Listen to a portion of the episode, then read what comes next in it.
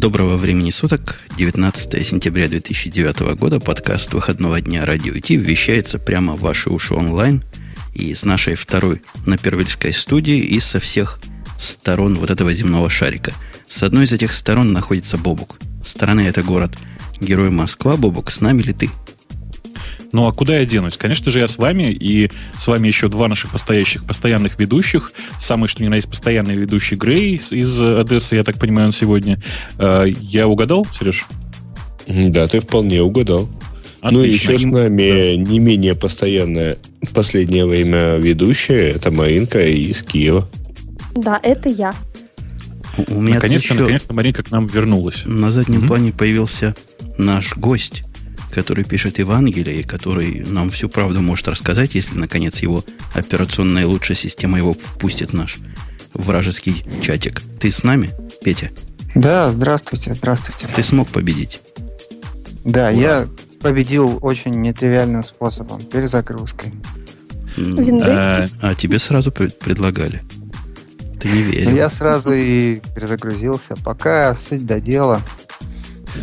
Понятно. Давайте все пока сделаем вид, что это была чисто аппаратная проблема, и потихонечку перейдем к нашим темам. Конечно, никак не зависящая от... Никак не зависит от операционной системы, потому что я признаюсь, как на духу, перед записью этого подкаста я обнаружил дикие тормоза на своем основном вещательном компьютере и сделал ровно то же самое, что Петя на более другой операционной системе. Это поддерживает концепцию Бобука о том, что все теперь одинаковы, и спорить о том, кто хуже и кто лучше смысла нет, они все плохие. Ну, или да. все хорошие, как посмотреть. Я, я, я, у меня концепция отдельная и очень древняя, что помимо того, что все плохие, еще интернет очень плохой. Да, вообще, вообще да. жизнь очень плохая. Надо жизнь запретить, очень плохая, запретить понимаешь? интернет и только по правам категории А.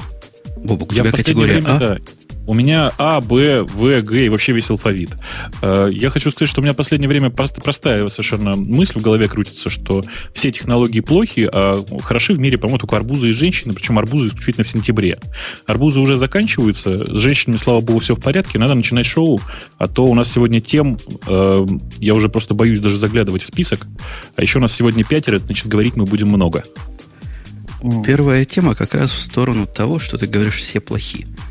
Тут люди специальные посчитали в Форбсе, знаете, которые чужие деньги считают очень правильные занятием. Uh-huh. Люди увлекаются. Так вот, они решили поисследовать, кто же самый перспективный в смысле разработки, не в смысле разработки, а в смысле денег. Какие отрасли самые хорошие. Но неудивительно, что они нашли правильный ответ. Ну, ответ конечно, правильный. Да, это то, что самые перспективные компании в Соединенных Штатах Америки – это компании, которые разрабатывают программное обеспечение.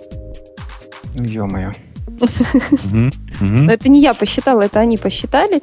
И э, такие первые места занимают различного рода программных продуктов разработчики. Я даже слабо себе представляю, что это за компании, но вы, наверное, умнее. Это Vextec Э, вы прочитайте кто-то за меня, пожалуйста. Чего? Это Vextec. На угу. втором месте, э, господи, Kerosene and Match. Ага. Ну, а, а третье это I know, I know where. Да. да. А кто все эти люди? Вот да, собственно. А, первая компания, собственно, собственно, Vextex, она довольно известная. Vextex компания – это компания, которая э, последние несколько лет занимается тем, что продает э, или разрабатывает на заказ софт для различных перед, средств передвижения э, для автомобилей, для самолетов, для поездов, для всего подряд. Вы понимаете, что все это управляется на самом деле уже очень давно, э, во многом управляется компьютером. То есть угу. эти ребята каким-то эмбеддетом суровым занимаются. Это не совсем, в общем, программирование э, с точки зрения наших слушателей. Хотя область, прямо скажем, смежная.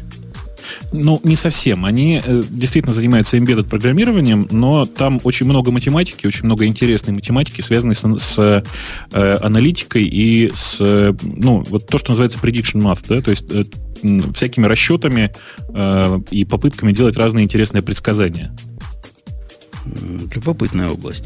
Хотя как-то они скрыты вот в виде имени. Мы все знаем имя Microsoft, гость не даст соврать.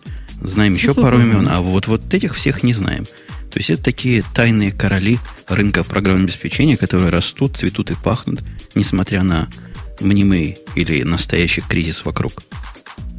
Зарабатывают ну, кстати, больше всего денег. Кстати, я хочу добавить, что вот если еще пару лет назад я про embedded очень мало, мало в Microsoft внутри слышал, ну как-то эта тема где-то там жила и жила себе, то сейчас я каждый месяц вижу каких-нибудь приезжающих даже к нам в Россию гостей из корпораций, которые именно embedded занимаются. Мне кажется, там какой-то мега рост наметился, наверное. Вот. Вы слышите, да, ребята из Vextech, они уже дрожат, они уже боятся и понимают, что скоро им придется конкурировать с Microsoft. Это так. Я смотрю на наши счетчики и на наши показатели. Мы упорно стремимся туда в тысячу. Это хорошо. Онлайновых слушателей поясню тем, кто не в теме. А кроме того, я задал вопрос в нашем специальном чатике app, apps, по-моему, .radio-t.com там загружается, задавший тривиальный вопрос, какая самая с точки зрения слушателей перспективная область в IT. Пока лидирует с приличным отрывом вариант программирования для живых людей. я, я не знаю, чего слушатели под этим подразумевают. Я имел в виду программу, у которой есть какое-то человеческое лицо, GUI, какое-то морда и какой-то пользовательский experience. Угу. А какие там еще варианты? Ой, там много вариантов. На втором месте программирование в стиле Enterprise. Вот это как раз не человеческое лицо, то, чего видеть не надо, потому что видеть там ничего невозможно. Угу стиле Enterprise. Я просто, я слабо понимаю, что ты имел в виду под этим.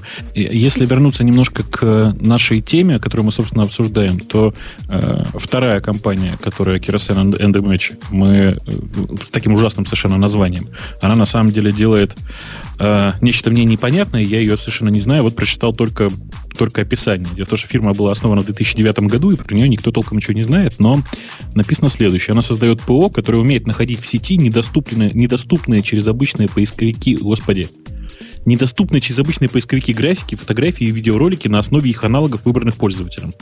Обалдеть убийц. Ну, то есть это такая фича, которая на поиске по картинкам Яндекса появилась давно, на поиске по картинкам Гугла еще не появилась, но обещают в ближайшее время.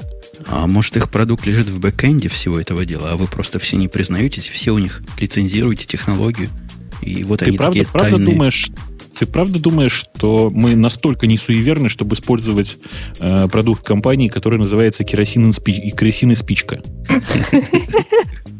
Действительно смешно. Ну, просто керосин и это оно. Смешное То есть название. ребята зажигают, зажигают. буквально. А керосин зажигается от спички, по-моему, да? Конечно, да. Керосиновая лампа, а, Не-не-не, это только кажется, что керосин зажигается. Он вообще очень интересная штука. Если ты возьмешь, нальешь в тарелку керосина и ткнешь туда спичкой, то наверняка он, ничего не загорится. Он а не вот горит, если его на что-нибудь вылить, да, на что-нибудь вылить, и вот, ну, например, что-нибудь обмакнуть с него, тогда вот, вот это ты зажжешь. Короче, странная жидкость очень. Не, ну, с керосином главная проблема чисто практического характера заключается в том, чтобы его поджечь. Если же он начал гореть, то его очень сложно потушить. И несмотря на все наши злопыхания, я должен, наверное, согласиться, что разработчики ПО – это хорошая область. Я где-то рассказывал, что уходят люди массово из всяких других областей, и всякие странные области закрываются, особенно в государственных компаниях – ученые, химики, физики, многие из них пытаются пойти в программисты как в область относительно открытую, пользующуюся спросом. Там, насколько я могу видеть, спрос все еще превышает предложение. Так что всем переучиваться на умных программистов на умных программистов. Вот тут здесь ключевое слово умные программисты, потому что сейчас на, на рынке труда у нас в России, например, огромное количество программистов, просто дичайшее, точнее людей, которые думают, что они программисты. В массе своей это а не программисты вообще. А умные все сидят на местах своих, понимают, что сейчас кризис, и лучше никуда не дергаться, и неизвестно, куда ты придешь и чем все это закончится. И в результате просто они на расхват, и найти их очень тяжело, особенно, ну, представляете, да, раньше было как? 10 э, человек на рынке труда, из них один нормальный. Ну, типа, нормально, один из 10 нормальный. А сейчас примерно 100 человек на рынке труда, из них по-прежнему один нормальный. Количество нормальных не увеличилось на рынке. Да, да, я, я, тоже, кстати, Боб, тебя перебил, перебил, э, перебил. Я замечаю эту проблему. То есть найти нормального стало в 10 раз труднее. И появилась целая отрасль, которая теперь представляет исключительно нормальных. Вот как у футболистов бывают агенты личные, или у хоккеистов, кто там у вас с агентами. Сейчас так бывает у правильных программистов. есть агент, который представляет одного программиста, и вы только с ним работает. Можете себе представить такое, такое развитие событий? Они специальные именные агенты, и вот такой очень заточенный под высокооплачиваемых и квалифицированных программеров HR. Обалдеть. Ну, так тоже бывает, и большая часть таких HR, они на самом-то деле просто ничего не ищут, они э, следят за отраслью, отраслью и знают ну, практически наперечет всех этих высококачественных программистов, просто вылавливают их в нужный момент. Да-да, особенно забавно, когда звонит тебе такой HR и гордо говорит, я такая-то, такая-то, представляю э, Ивана Ивановича. Кто такой Иван Иванович? Почему я его должен знать? Но она его представляет. И подразумевается, что я уж точно должен знать кто это такой ее клиент. Ну, да ладно, давайте с этой темы сползем немножко. Хотя тут можно бесконечно языком чесать. Есть тема, которая, наверное, Петю возбудит mm-hmm. в, в противоположную сторону. Сегодня праздник вашего главного врага. Или второго главного врага. То есть, подожди, что, Google? Нет, по-моему, первый главный враг это X. Потому что я не видел, чтобы их, их начальник майкрософтовский топтал э, коробки с Linux. Не, вы что, он уже оттоптался. Просто коробок по в таком количестве не существует. Вытоптал, вытоптал все поле. Так чего говоришь, он уже оттоптал свое? Ну да, он же пару лет назад по поводу Linux там выступал в таком духе, а сейчас уже все, дальше пошли. Ничто не стоит на месте. Я понял. Он топчется по ушам да. сотрудников, после чего в Zoom HD, в общем, сложно а? выгрузить какую-нибудь правильную систему, правильную музыку. Посмотрим, посмотрим. Не, на самом деле мне Зона HD на той неделе приедет, вот тогда посмотрим. Так, так не трави а душу. он тебе по ушам Раньше времени. Смех Скажи. смехом, а тема в том, что 18 лет стукнула первая версия Linux 17 сентября 1991 года студент университета Хельсинки, малоизвестный нам всем Линус Торвальдс, опубликовал, тогда малоизвестный нам всем. Ты его тогда знал, Бабук, в 91-м? Ну, конечно, ты что, конечно, я читал, собственно, этот миниксовский лист рассылки, в котором прошу, произошел первый, первый анонс. Конечно, как сейчас помню буквально. Конечно, я этого всего не читал и совершенно не помню этого момента. Э, и больше того, да я первый раз на Linux... Читал. Я, не, неправда, там порядка 300 подписчиков было в тот момент на, в, на листе рассылки, рассылки операционной системы Minix. А первый раз я обратил внимание на Linux уже, получается, через два года после, после первого релиза. То есть 93-й год был. И уже это, в принципе, была такая, такая вещь, которой, в принципе, можно было пользоваться. Знаете, у меня э, может быть немножко странный вопрос. Мне кажется, что Linux э, вообще сама по себе операционная система с э, большим потенциалом, который не, ну, плохо реализуется, потому что Linux с самого начала не дотерпел целых два дня. Дело в том, что 17 сентября это день ничем не примечательный. А вот 19 сентября, а 19 сентября именно сегодня, он примечателен по многим э, пунктам. Э, но самое интересное, с моей точки зрения, это то, что 19 сентября это вообще Всемирный день пиратства, если вы не знаете. То есть сегодня у нас э, International Talk Like a Pirate Day. Конечно, речь не идет о том, чтобы выхватывать шпаги, значит, и там сабли и всех рубить. Вот. Но, но сегодня просто каждый должен хотя бы раз в своей жизни сказать «яр» или что там еще положено говорить. Эм, собственно, Linux на самом деле в, в, так, так сильно поднялся как раз на волне борьбы с пиратством и, э, ну, и всем таким. То есть сам по себе open source э, и новая open source операционная система, она как бы ни, никого особенно не возбуждала. Э, посмотрите, прошло 18 лет, и сейчас эта open source операционная система на волне борьбы с пиратством дошла до таких до такой популярности, что уже может называться хоть каким-то конкурентом Microsoft с э, их, собственно, гигантскими рекламными бюджетами, с их гигантскими э, бюджетами на разработку и всем таким. Нет, мы же недавно праздновали, что они преодолели значит, а, знаковый рубеж в 1% десктопов. Здорово, за 17 лет. Я тоже присоединяюсь к поздравлениям. Не, чувак, ты, ты просто ты... Эм, как это? Твоя, твоя фраза сочится сарказмом. А табличка сарказм сегодня только у меня. Так вот, э, дело в том, что э, легко так говорить с этой точки зрения. Но ведь когда-то ты помнишь, помнишь, была так недавно совсем была такая ситуация, когда был э, единственный существующий на рынке браузер Internet Explorer 5, а потом чуть-чуть, подожди, Internet Explorer 6, точнее 5.5, а потом 6. Да, и в тот момент Mozilla, которая там где-то болталась, вот только-только вышедшая open source и существующая, тоже, наверное, лет, лет, наверное, 8 на тот момент, э, она тоже занимала 1%. Ну, и как бы, а сейчас что у нас творится? Ты где? Ты видишь э, активное продвижение Internet Explorer 8? О, боже мой, не напоминает. И где? Да везде. В Я офисе вот Microsoft. На следующей неделе будут два доклада про него делать. Новосибирске и Самаре. Продвигаем потихоньку, что ж. А ну, я очень рад, что вы продвигаете, про браузер, но пока мало. Про браузер да? доклад. Смотри, какая у людей жизнь интересная. А у меня к тебе другой, другое претензия, Петь. Ты не той линейкой меряешь.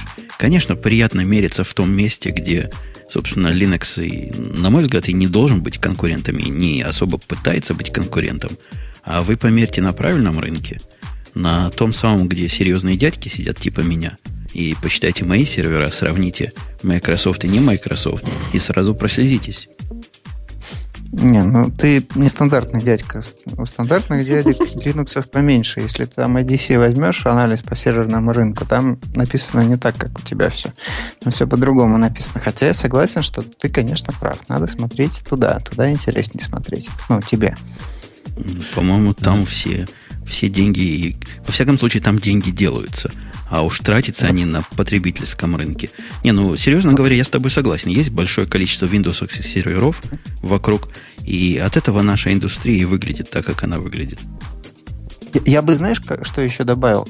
Что надо точку отчета какую-то а, определить, откуда мы считаем и начинаем мериться, да, у кого чего больше. Вот. Если в 91 году появился Linux, то надо вспомнить, что в 1991 году у Microsoft не было сервера, да? То есть у него тоже не было Windows сервера никакого, у него десктопная винда была только. Вот. А сервер появился где-то, по-моему, в 94 или 95 Ну и вот как-то на данный момент я бы не сказал, что там какой-то явный лидер есть. Ну, вот, ты как-то меришь тоже не совсем правильно.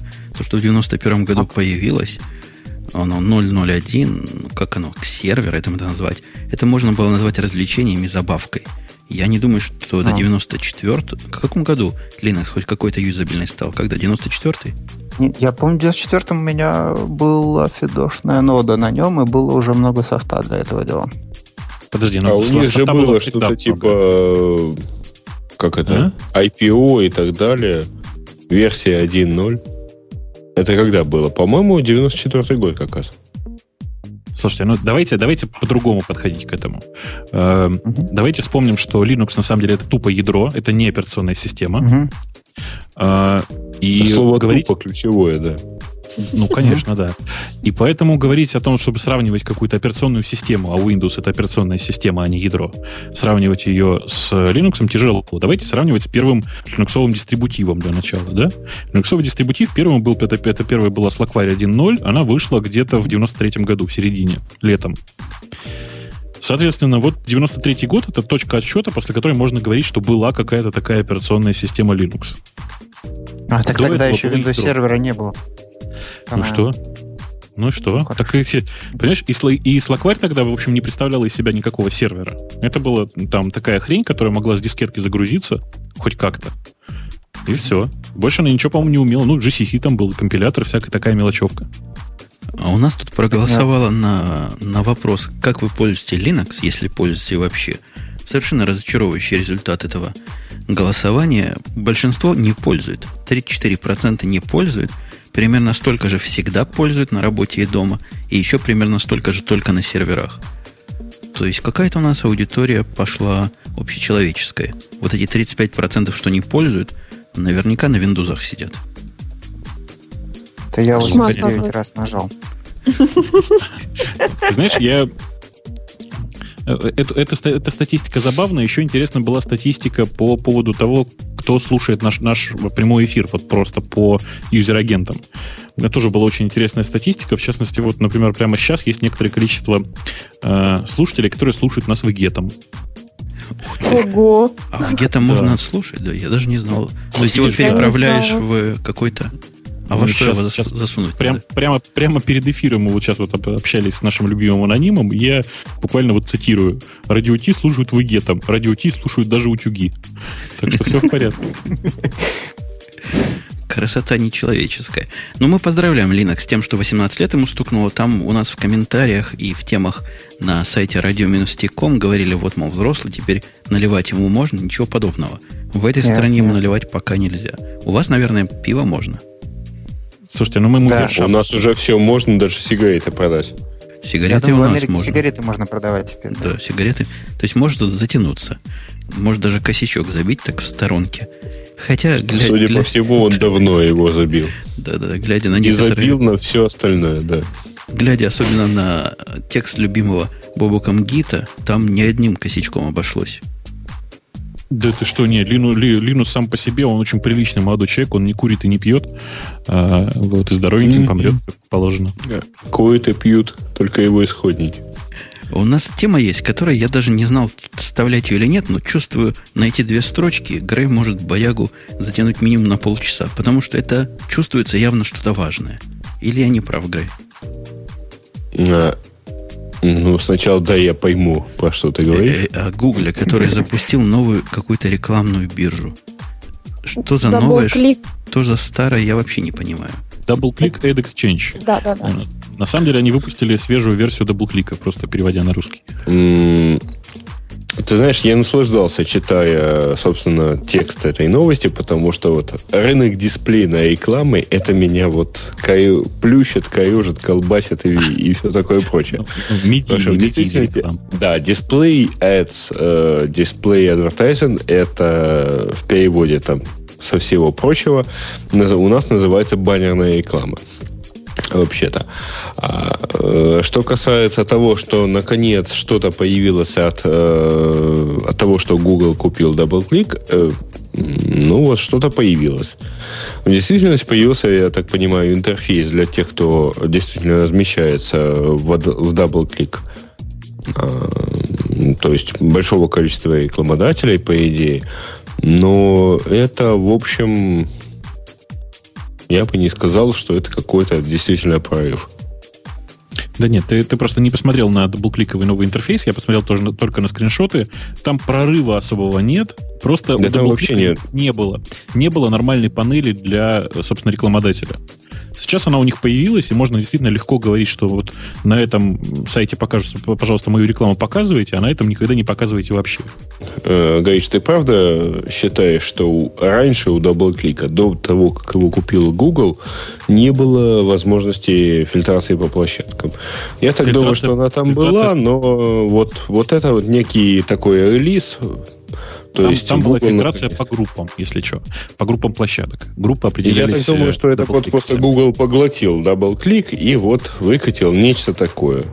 Ну и все. Ну, ну, слушайте, ну мы, мы, короче, мы опять обсуждаем то, э, чего сами собственными глазами никто не, не видели. Видел. Да. Разумеется, этого никто не видел, потому что это интерфейс для достаточно больших рекламодателей.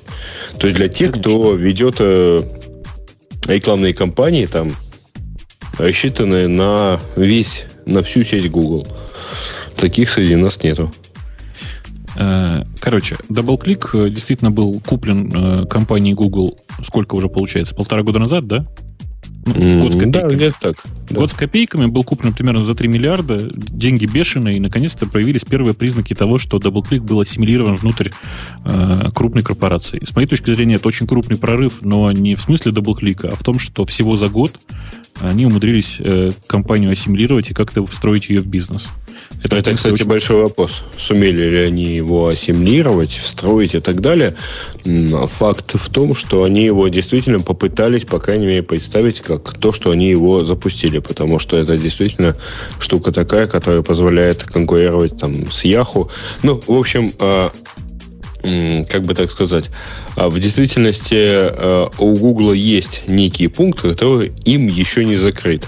Это медийная реклама, которая продается через Yahoo. Вот э, на этом пункте, э, вот этот пункт у них еще есть. Вот здесь они еще не конкурируют, потому что Yahoo в действительности является лидером по продаже медийной рекламы э, в Америке. И вот тут Google пока еще конкурировать было некак. А мы вот с Маринкой и Петей мало чего понимаем в ваших мудрых разговорчиках, но я уже не согласен. хотя ничего не понимаю. Не согласен вот с чем. Кто-то, кто из вас сказал, что это первый признак интеграции? Первый признак интеграции наступил полгода назад, когда Google уволил Карла. Вот это был первый признак, что они начинают отстреливать кого попало. Молодец, молодец. Для тех, кто не слушает. Э, да, да, да. Вот сложно что-то предполагать Рассчитано на то, что кто-то все-таки слушает. Э, для тех, кто не слушает Умпутуна и его сольные подкасты, или, по крайней мере, слушает их относительно недавно и не знает, кто такой Карл, это был такой э, коллега, я бы сказал, сотрудник Умпутуна, который в свое время был, я так понимаю, уволен, устроился в DoubleClick, э, потом DoubleClick был куплен Гуглом, и теперь, соответственно, Карл снова уволен, и Жене кажется, что это проявление некоторого, некоторой всемирной справедливости и адекватности компании Google. Да? Это, Но это тот, который пил, да, все у время? Карла была самая главная радость, что в Гугле можно пить теперь на рабочем а, месте да. пиво. Видимо, нельзя. Или, видимо, не в таких количествах. Или, видимо, не только пиво он пытался пить. У меня, у меня есть вовлечение нашего гостя. Но перед тем, как я гостя вовлеку, Маринка, к тебе вопрос я, по-моему, задавал. Хотя задам еще раз. Microsoft Bing, который я тут нежно люблю и поставил себе вторым. Он у меня честно стоит в этой штуке между Гуглом и Яндексом. Вот честное слово. Google, Bing, Яндекс. Потом идет Вольфрам Альфа. Вот такой мой собственный рейтинг. А у тебя он стоит где-то или лежит вообще где-то в сторонке закрытый? Он у меня на работе есть, потому что я не могу поставить себе гугловский поиск, потому что у меня нет недостаточно прав на компьютере. Вот, поэтому у меня только Bing на работе, потому что мне лень вбивать google.com. Я просто сразу в адресную строку в восьмом эксплоре ввожу Вау. то, что мне надо, и оно мне ищет сразу бингом. Вот так вот. Слушайте, так что а, есть, да. А не ответ ли это на как раз на этот самый стремительный рост бинга, который тут у нас заявлен в темах, который продолжается? По-моему, Маринка ответила, каким образом он продолжается. Не-не-не, это не так. То есть он же раньше назывался Live Search, а теперь вдруг стал Bing. Он расти от этого не стал, он называться по-другому стал. У Маринки Нет. на компе. Дело не в этом, дело в том, что просто э, в каких-нибудь фирмах и офисах, естественно, э, среднему сотруднику не будут давать права администратора. И он банально да. не сможет себе даже поставить э, гугловскую, как, ну, гугловский поиск. Я имею в виду вот эту вот строчечку. А Bing там стоит уже сам, да? Да, да, я к тому, что... Нет, Bing хорош, конечно, стал. Ну, в смысле, Live Search стал Bing и стал очень хорошим. Но действительно рост мог э, увеличиться. Хотя вряд ли он должен был увеличиться, потому что ситуация-то не сильно изменилась в корпоративных политиках. Ну, в корпоративных да, политиках раньше... произошло, произошло важное изменение некоторое, которое привело к э, тому, что в Висту приехали свежие апдейты, насколько я понимаю, да? Восьмерка приехала в Висту, скажи. Ну, в корпоративную она приехала, если админы хотели, чтобы она приехала. Если а... админы в конторе хотели, чтобы приехала... Не, не, дело, дело, дело не в админах. Вообще, просто она приехала по умолчанию теперь в апдейты. Я правильно В какой понимаю, стране? Да? Давай, давай сначала про нашу. Хватите его за что-нибудь там, кто рядом. Yeah, оно, оно приехало, оно приехало, но еще, кстати, не полностью. Еще есть потенциал. Вот. Ну, окей. Еще не э, месяцев приезжать. Я думаю, что оно во всех странах так потихонечку будет разъезжаться, и это действительно будет очень неплохой рост для Бинга. Эм, ну, многие, в общем, привыкли э, пользоваться search-баром для поиска в любой собственно, в любом браузере. Угу. Если там по умолчанию теперь стоит Live Search или Bing, это, в общем, приведет к увеличению доли, и это нормально. Потому Витя, что... А? Да. А почему Visual Search доступен только для тех, кто живет в США? Не для всех. Это, это, это? Я, это я готовлюсь сказать, что он далеко А-а-а. не для а. всех доступен.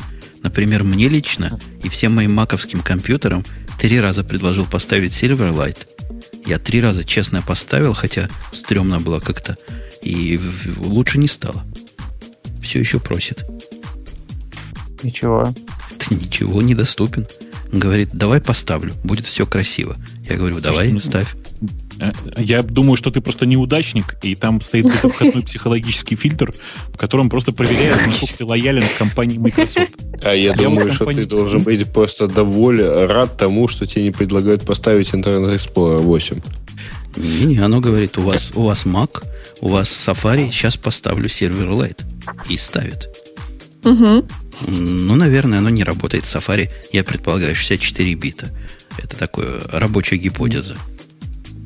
Ты а, знаешь, я вот... бита. Я, а, у тебя 64 бита. Ты знаешь, я вот... Э, я тянул, тянул время, да? Вот, на самом деле я пошел за соседний комп, который Mac. Вот, и все то, что ты сказал, я проделал. Я вижу Visual Search. Mac, Safari, Silverlight. Работает. Нет, работает, работает. У него 64 бита просто. Все хорошо. То есть все плохо. Нет, у меня такого не могу. А у меня а, 64 а он, наверное, бита, как у всякого пользователя ляп, э, снова а леопарда. А ты, а ты, наверное, загружаешь, держ, загружаешь, держал нажатыми кнопки 6 и 4, да? Да, да, да. Нет, я не, не настолько гик. Я вот их не держал. Проблема. Не держал. Давайте, давайте, давайте все-таки попробуем удержаться сегодня от э, маковских тем. Тем более, что мы, кажется, пытались поговорить про Visual Bing. Visual э, поиск. Кто, кто видел? Расскажите. Я. Расскажи. Я. Вот расскажи. Как, а, бы, значит, как бы я это словах, увидел? В двух словах. Э, сейчас все компании на рынке, на интернет-рынке, накалывают э, своих посетителей словами «визуальный поиск». Буквально все. Э, Google утверждает, что у них теперь есть визуальные Google новости. Э, новые видели, да, такие в, в стиле газеты, что ли, сделаны? Да, у нас новость потом будет об этом. Да, да, да, да, да. Э, Microsoft выпустил Visual Bing, который представляет из себя на самом деле э, никакой не поиск, а просто небольшой каталог угу. из фотографий, которые ведут на поиск. У Яндекса есть визуальный поиск, который на самом деле из себя представляет эм, способ вы, выбрать город, который тебе больше всего нравится, тоже по набору картинок. То есть это тоже не поиск. Uh, у Рамблера нет ничего, но это ладно, это не поиск. Uh, что у нас остается? У Яху. У Яху есть визуальный поиск, который на самом деле тоже ни, нифига не поиск, а просто к поиску подмешаны картинки. Все. Визуального поиска не существует, господа. Очень жаль. Если говорить о том, что же, что же на самом деле сделали ребята из э, Microsoft, ребята из Microsoft сделали очень-очень прикольную вещь, которая на самом деле очень красивая. Очень жаль, что вы этого не видите. А я смог. А, я специально 32 бита о. поставил, запустил о. и вижу вот, видишь? кучу таких папочек, картинок в виде папочек. Да, да, да. Это просто каталог. К каждой картинке подвязан запрос просто. Все. И, и в чем тут, собственно, революция? Нет, революции никакой нет. Ну, видимо, раньше просто, его просто не было. Просто команда Bing, она где-нибудь раз в недельку по плану выпускает какую-нибудь новую прикольную штуку, чтобы посмотреть, что как работает, не, не, как ну, это пользователям гораздо... будет воспринято и так далее. Все гораздо круче, все гораздо круче. Значит, э, дело в том, что и визуальный Google э, News, и визуальный поиск от Bing был представлен на прошедшей недавно конференции TechCrunch. Э, на прошедшей конференции TechCrunch главный тренд вообще был давайте, ну как это, это визуальность, визуальное все. То есть, если бы мы до сих пор жили в мире э, текстового порно, то это была бы главная презентация визуального порно вообще в интернете. Э, и на этой волне, видимо, просто заранее узнав о том, какие же будут темы, и Google, и Microsoft под, подсуетились для того, чтобы выпустить хоть что-то визуальное. И это что-то, мне кажется, у Microsoft получилось несколько лучше. Простите, я вот забегаю вперед по, по теме, потому что, ну, да, это визуальный каталог, но который понятен нормальному пользователю, нормальному человеку. Он пришел потыкать в картинки. Картинки красиво разъезжаются, все зашибись. Слушайте, а мы его не повалили? Я вот сейчас зашел в поиск, и у меня написано лодинг 406 из 406, и все. А до этого работало, до того, как мы начали так активно его рассказывать, я дал ссылочку. Неужто и тут радио эффект? Понимаешь, понимаешь, это, это поиско, поисковик нового поколения. Он чувствует вот твое это attitude, вот, и понимает, что лучше тебе дальше не показывать, все равно бесполезно. Не, ну может я не на ту нажал, я нажал на ссылочку, которая называется Top iPhone Applications. Понятно? Какой дурак мне покажет такое? Он просто покажет мне лодинги, да и все. Как-то, как-то, как-то, ребят, да. А что да, такое, вот ты говоришь, что нет визуального поиска, а что тогда настоящий визуальный поиск? Вот что это должно в себе а быть? А хитрость заключается в том, что это новый, что такое визуальный поиск? Это новый увлекательный базворд. Никто не знает, что это, но все хотят это сделать. Понимаешь? Ага. Ну, а как ты знаешь, что это не делают. он? А кто делает? Подожди секунду, сейчас. Нет, все делают, вы делаете, мы делаем, все делают. Как же? Но только это не, Надо, не, не, нет, нет. только это визуальный, но не поиск просто. И все. Да какая разница? Надо делать, надо экспериментировать и слушать, что юзеры говорят. Вот мы не боимся, делаем. Мы же против аскетичной да. выдачи, помнишь, да? Я же тебе говорил да, поза, да, поза, да, поза, да, поза. да, угу. да. Все, все на самом деле пытаются и делают, как определить, что это не оно, что это не визуальный поиск. Но потому что визуальный это действительно здесь есть, а поиска здесь нет. Вот в чем хитрость. Не, а что такое поиск? Это вот э, сейчас это э, когда в какую-то поисковую строку набивают какие-то слова, а потом нажимают submit. А может быть поиск это и не это? А может быть, это совсем другое? Не-не-не, дело ну, вообще что? не в словах. Дело не в словах. Дело в том, что э, слово поиск в интернете подразумевает, что ты приходишь с какой-то целью и находишь ответ на свой вопрос, неважно в каком виде, в виде текста, картинки, там, видео, чего угодно. Это и есть визуальный поиск. И при этом ты... Что такое визуальный в данной ситуации? Это означает, что тебе не нужно ничего набирать вообще по-человечески-то. Вообще, а я, видео, я вас, слово смотреть. Я угу. вас обоих, обоих перебью. По сравнению с тем, что есть у Амазона, Яндекс вместе с Microsoft и с Google курят нервно в сторонке с точки зрения mm-hmm. визуальности. Вы в курсе, о чем я намекаю? Нет. Подробнее. А, есть такая аппликация для iPhone. Может, еще для чего другого есть. Но для Амазона есть аппликация, которая как бы непримечательная для того, чтобы ходить по своему аккаунту Амазона. Но если вы настоящий гик и включили экспериментальную фичу, появляется там просто прекрасная штука – вы можете своим айфоном чего угодно сфотографировать и нажать кнопочку Submit. И в результате вам придет из Амазона результат самого, на мой взгляд, визуального поиска. И там явно сидят люди, явно много-много китайцев или индейцев, потому что по такому, по тому, чего я фотографировал, понять, что я имел в виду, ну, компьютеру невозможно. Я сфотографировал крышку своего макбука, который лежал в автомобиле. Каким образом эта зараза понял, что речь идет о 15-дюймовом ноутбуке, я не знаю. Наверняка люди мерили размер сидения линейками и сравнивали крышку моего ноутбука. Чего только не фотографировал. На все приходил ответ, по имейлу приходит ответ, вот говорит продуктик такой, вы примерно имели в виду, хотите вот такие-такие. Прекраснейший, на мой взгляд, визуальный поиск. Это действительно очень я, похоже я... на визуальный поиск. Ты знаешь, ты знаешь, а, Женя, вот э, я слышал, что за первые несколько месяцев кризиса 100 тысяч э, китайцев уехало домой из США. Их нашли чем занять, по-моему. Ну, если учесть, что они при этом хоть как-то знают английский, ну, хоть чуть-чуть. Ну да, вот их и нашли чем занять в Китае. Наверное. Ну, пускай занимается. Так... Пусть будет поиск человеческим. Мне Слушай, нравится да результат. ты расист. Да ты расист просто. Нет. Вот мы, мы с Женей вот антисемиты, а ты расист, мне кажется. Да нет, какой же я расист? Посмотри его, на меня. Его в Америку больше не пустят, ну, если ты к нему... примерно такой же расист, как они с Женей антисемит.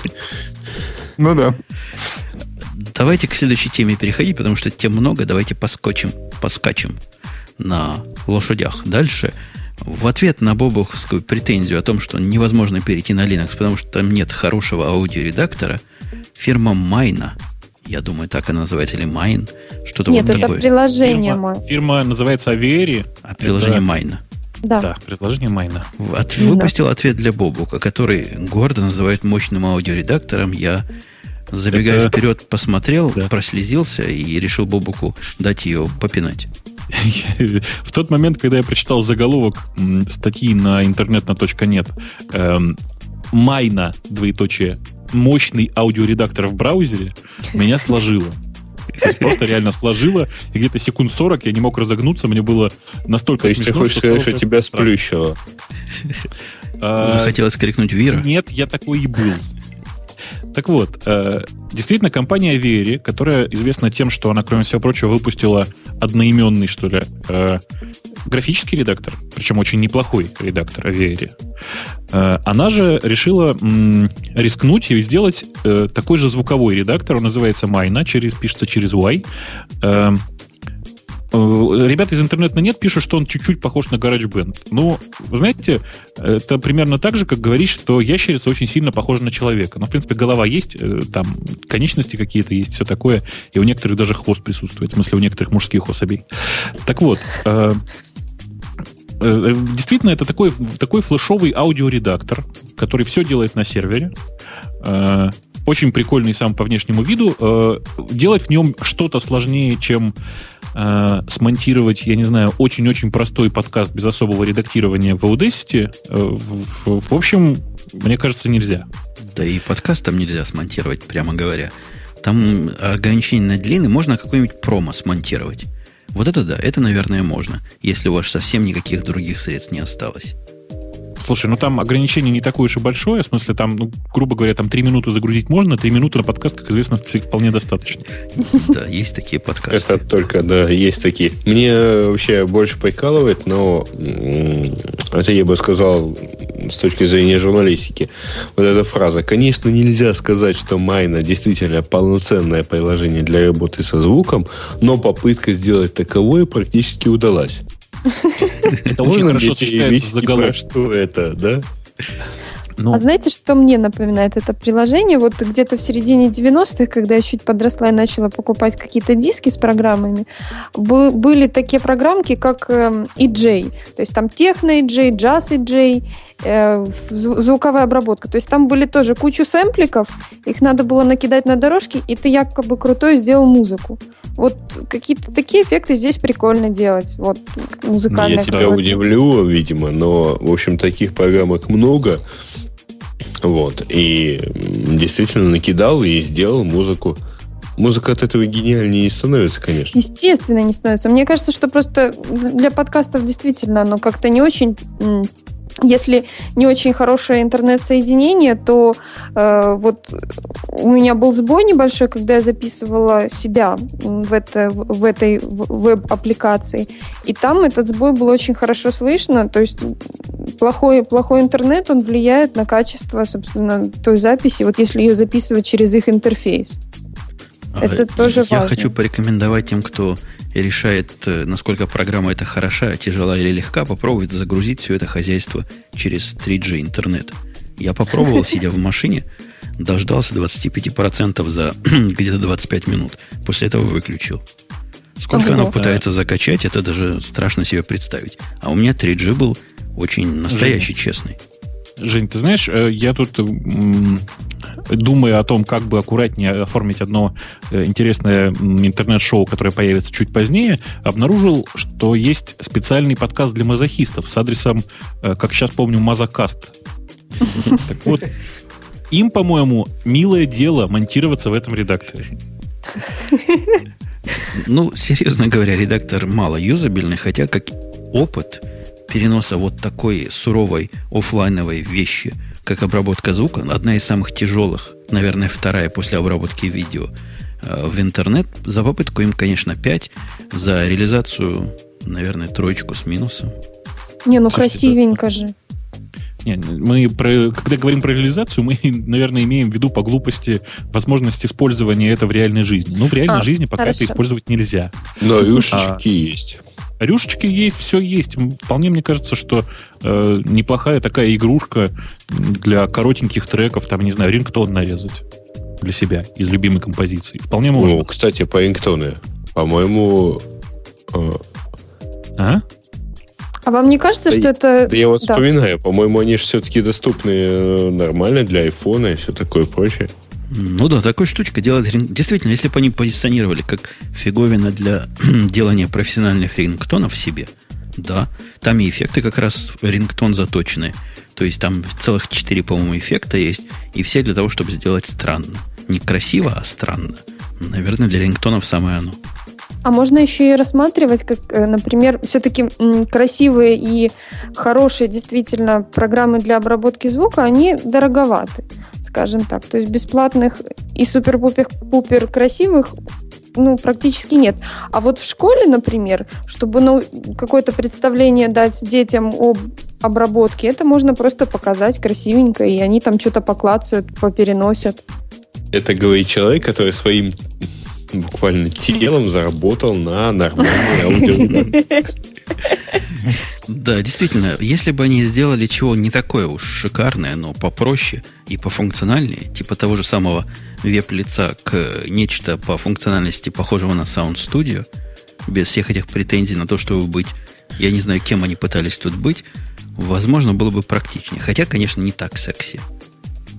Ну да. да. Ребят, слушайте, но вы не забывайте, главное, что это, правда, первый такой, первый масштабный опыт. В принципе, я такие звуковые редакторы уже видел в интернете. В принципе, они уже существовали. И если вы помните, был такой, точнее, есть такой сайт audio.com, на котором, конечно же, был, была уже давным-давно возможность залить туда трек или записать его через флеш, и там же простенько отредактировать на уровне cut and paste. И этого достаточно обычно. А здесь же ребята пытались сделать нечто большее, многодорожечную запись, точнее, многодорожечное проигрывание и все такое.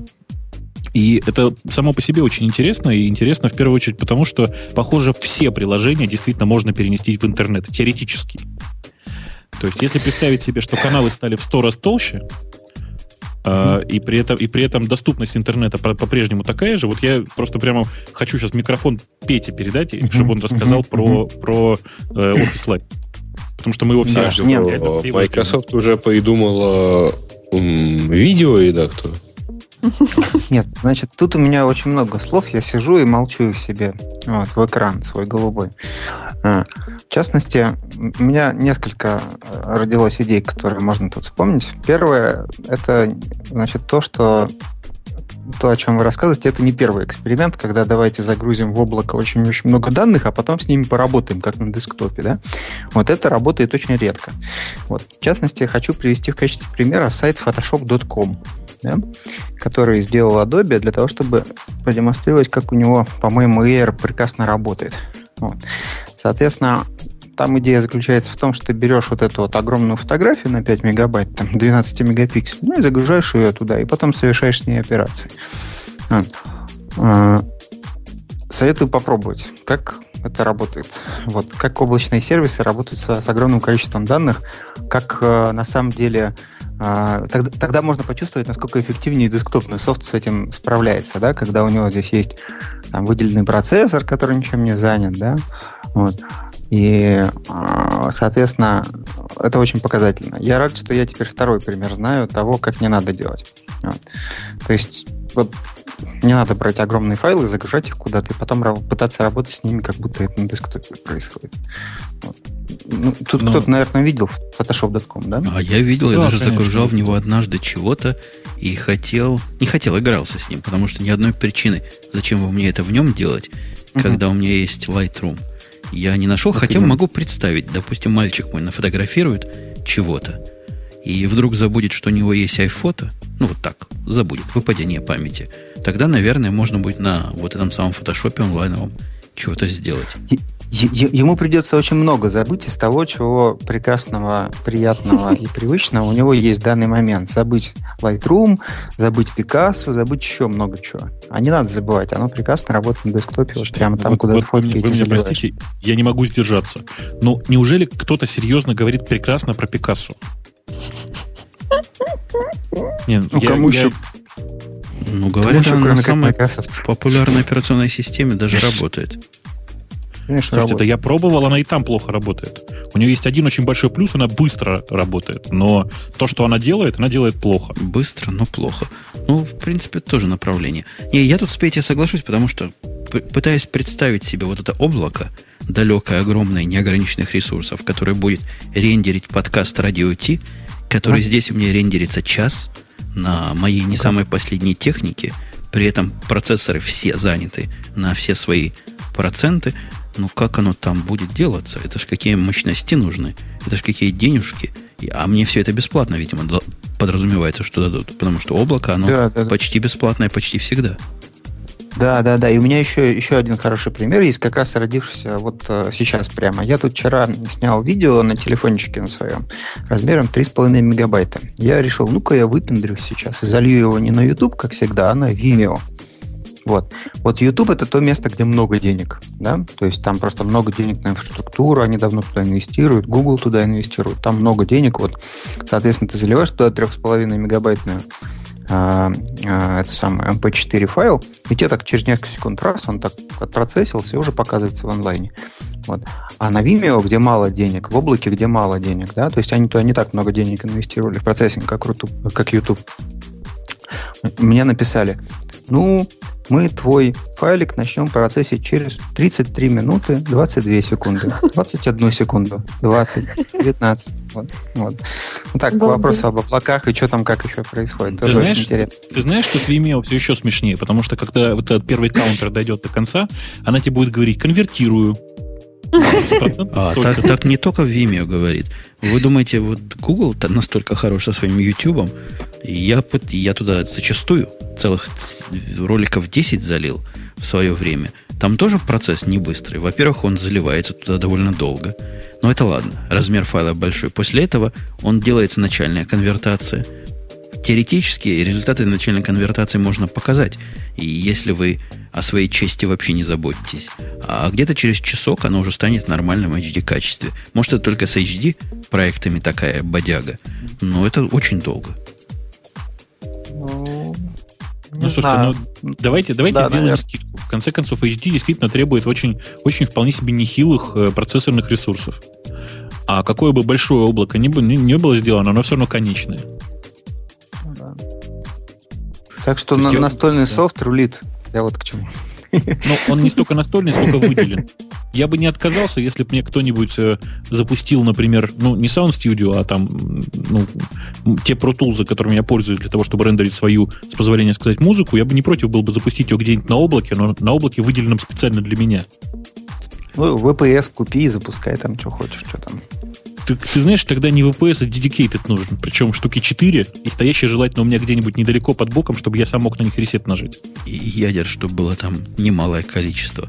У меня есть переходик на другую тему, на тему о том, что э, тут Google напрягся или напрягается сейчас. По-моему, напряжение это происходит свободное от основной работы время.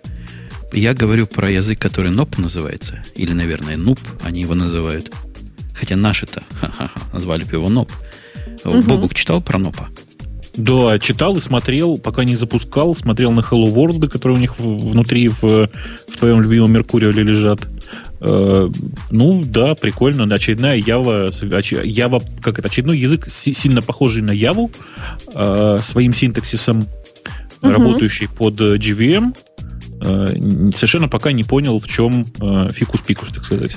А, фикуса пикусов тут немало, кстати. Любопытная идея это кому-то, видимо, достало то, что языки слишком выразительны в смысле написания. Мне кажется, вот это основная как раз причина, которая стоит за этим языком. У них философски сказано так, языки должны быть простые не для написания, но для читания. И все остальное как раз из этого правила, из, этой, из этого положения следует. То есть тут целый манифест у них на сайте, который я вот сейчас дам ссылочку в чатик, а наши офлайновые слушатели тоже смогут это увидеть целый ряд фундаментальных вещей, которые можно, если вы пользователь, например, протобафа, там тоже эти вещи прослеживаются. То есть сильный склон и отсутствие mutable э, объектов, mutable классов. Тут тоже по умолчанию все immutable. И это, наверное, хорошо с точки зрения нас с тобой, Бобу, как завзятых питонистов. Мы за э, immutable объекты. Согласен? Я за immutable объекты. Я смотрю на список собственно, на ту ссылку, которую ты нам прислал, она в разделе Вики на сайте, собственно, этой самой, этого самого языка Noob в разделе Features, и понимаешь, что, ну, как бы это какой-то два шага назад.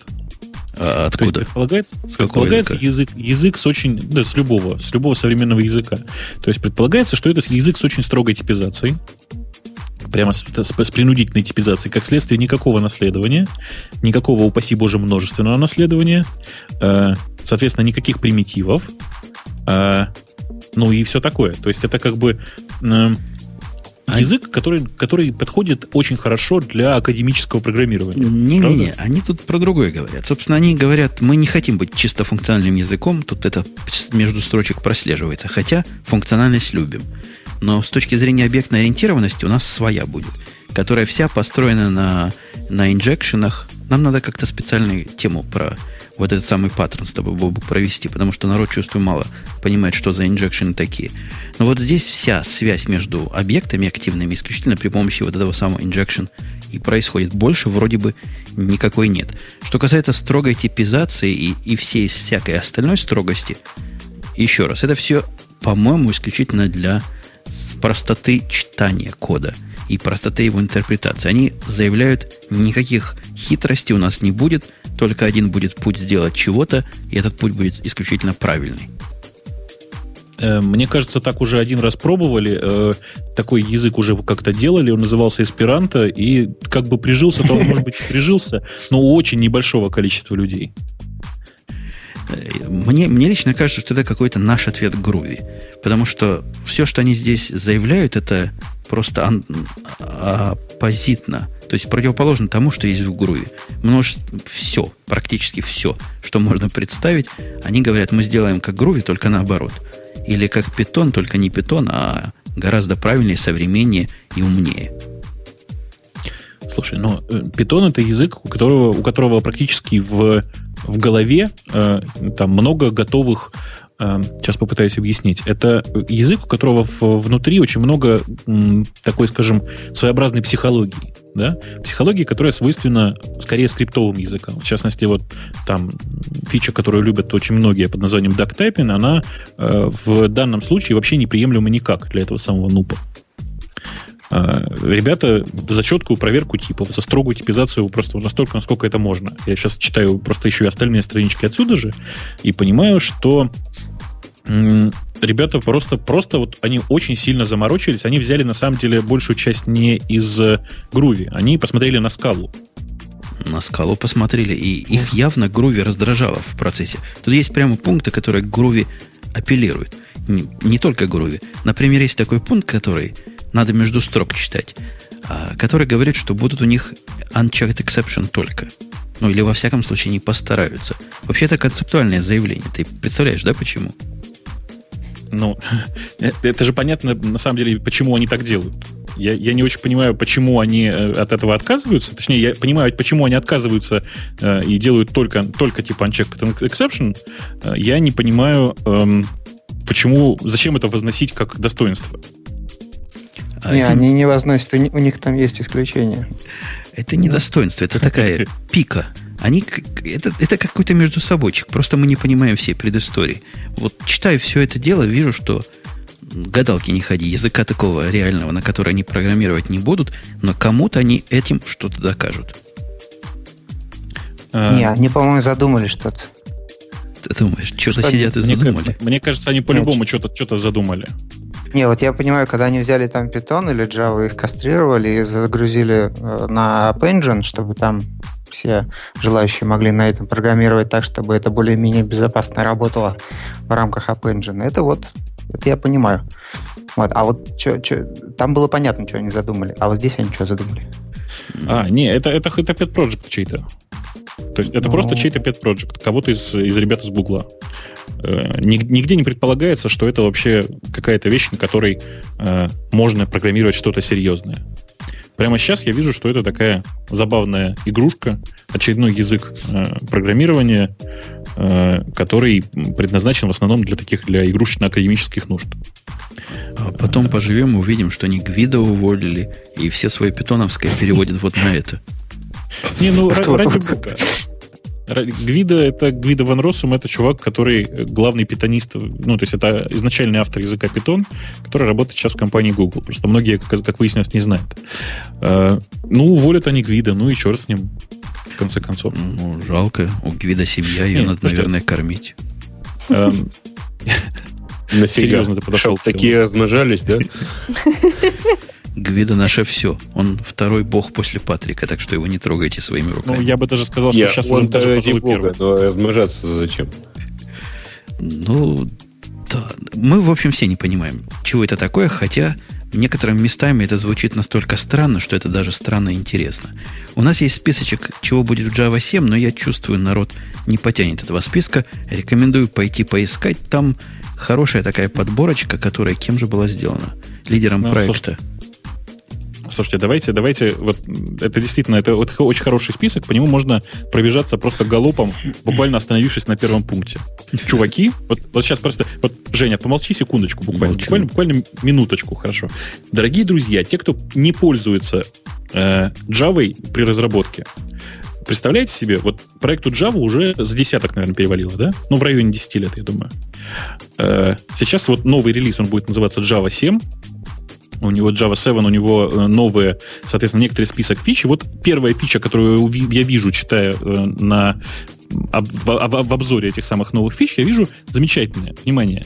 В свечах, знаете, есть такой switch case. Вот switch э, оператор, в которого внутри кейсы разные. Так вот, внимание. Java 7, 10 лет прошло. В кейсах внутри можно будет указывать стринги. Раньше там были только инты. Вы понимаете, да? Фигню несете, не только инты. Там нельзя было указывать стринги. Там можно... Я вообще против этой фичи. Мне кажется, это булиан вредное. Там, были. вредное. там булиан, на самом деле, были. Там были и намы. И нумы туда mm-hmm. можно было с mm-hmm. Java 5 вставить. Зачем ага. туда ставить стринги? За то, что программист ставит стринг в switch, ему надо отрывать конечности. Так, так, Женя, во-первых, стринги это красиво. Тут... Если же говорить о строках... И о программировании точно, да?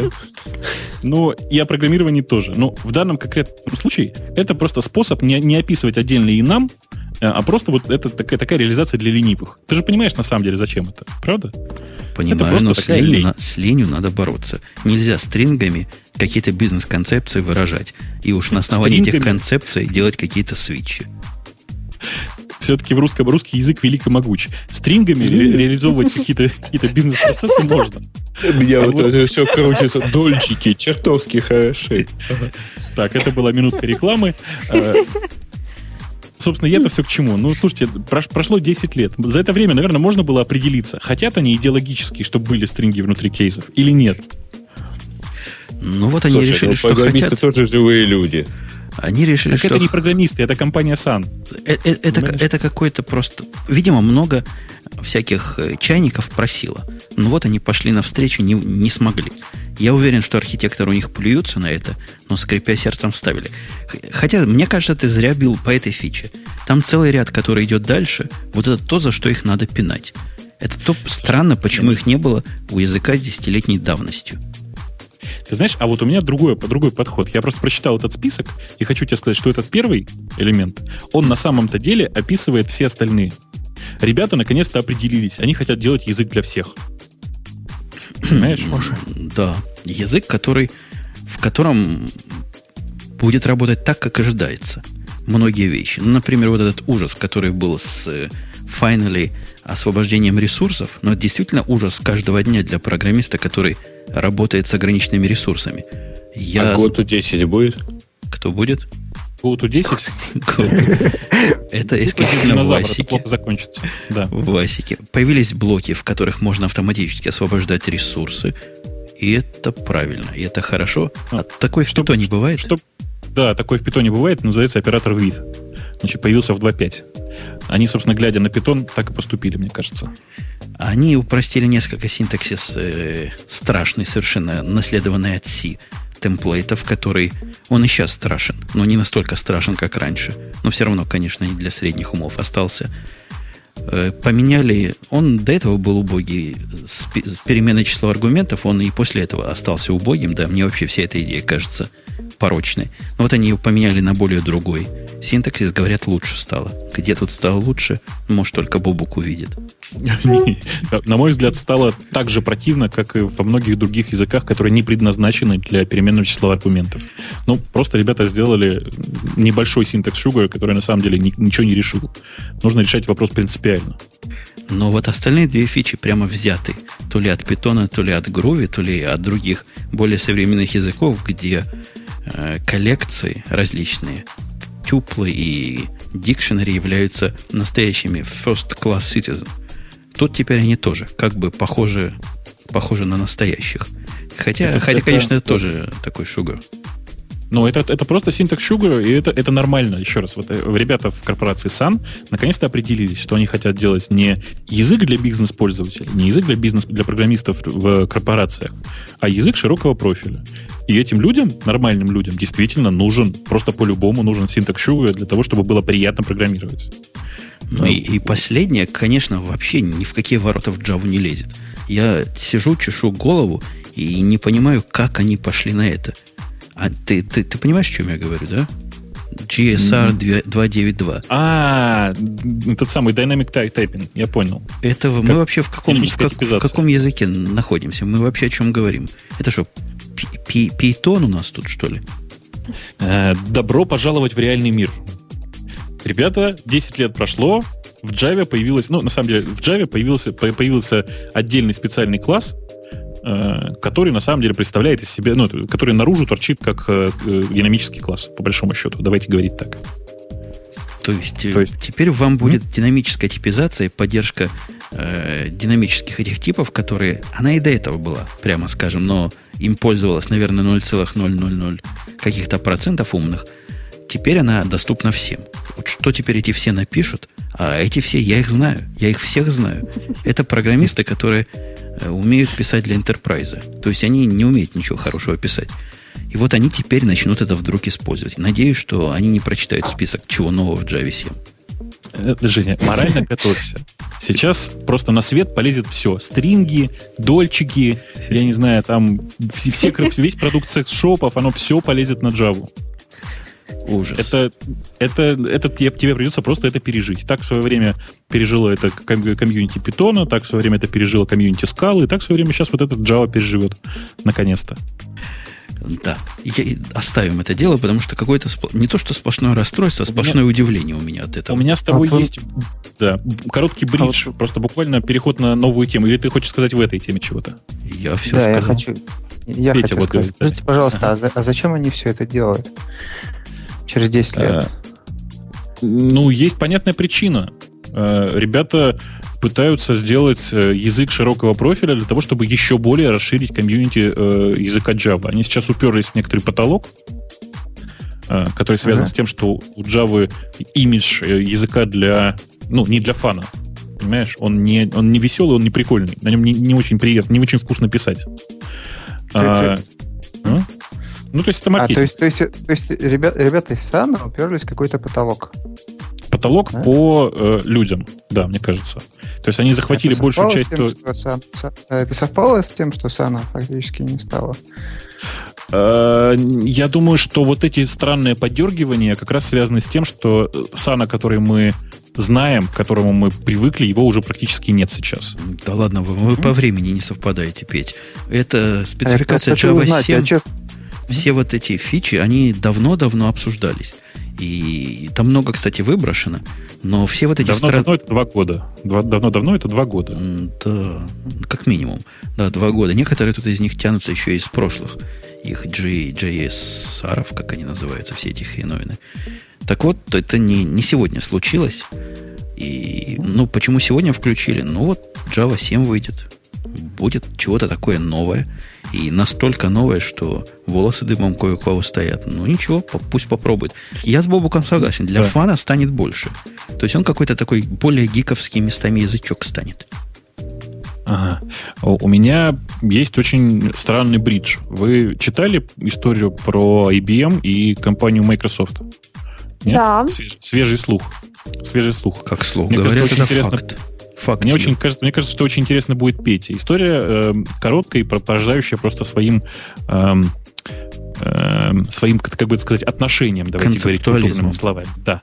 Э, дело в том, что сотрудникам компании IBM, похоже, запретили использовать э, офисный пакет Microsoft Office, предложив вместо да. него э, переходить на Lotus Symphony. Это прям прямой бридж, потому что вообще Lotus Symphony он на Java, если вы не знаете. Это совершенно угнетающий меня как бы это сказать, комплект софта, давайте говорить так.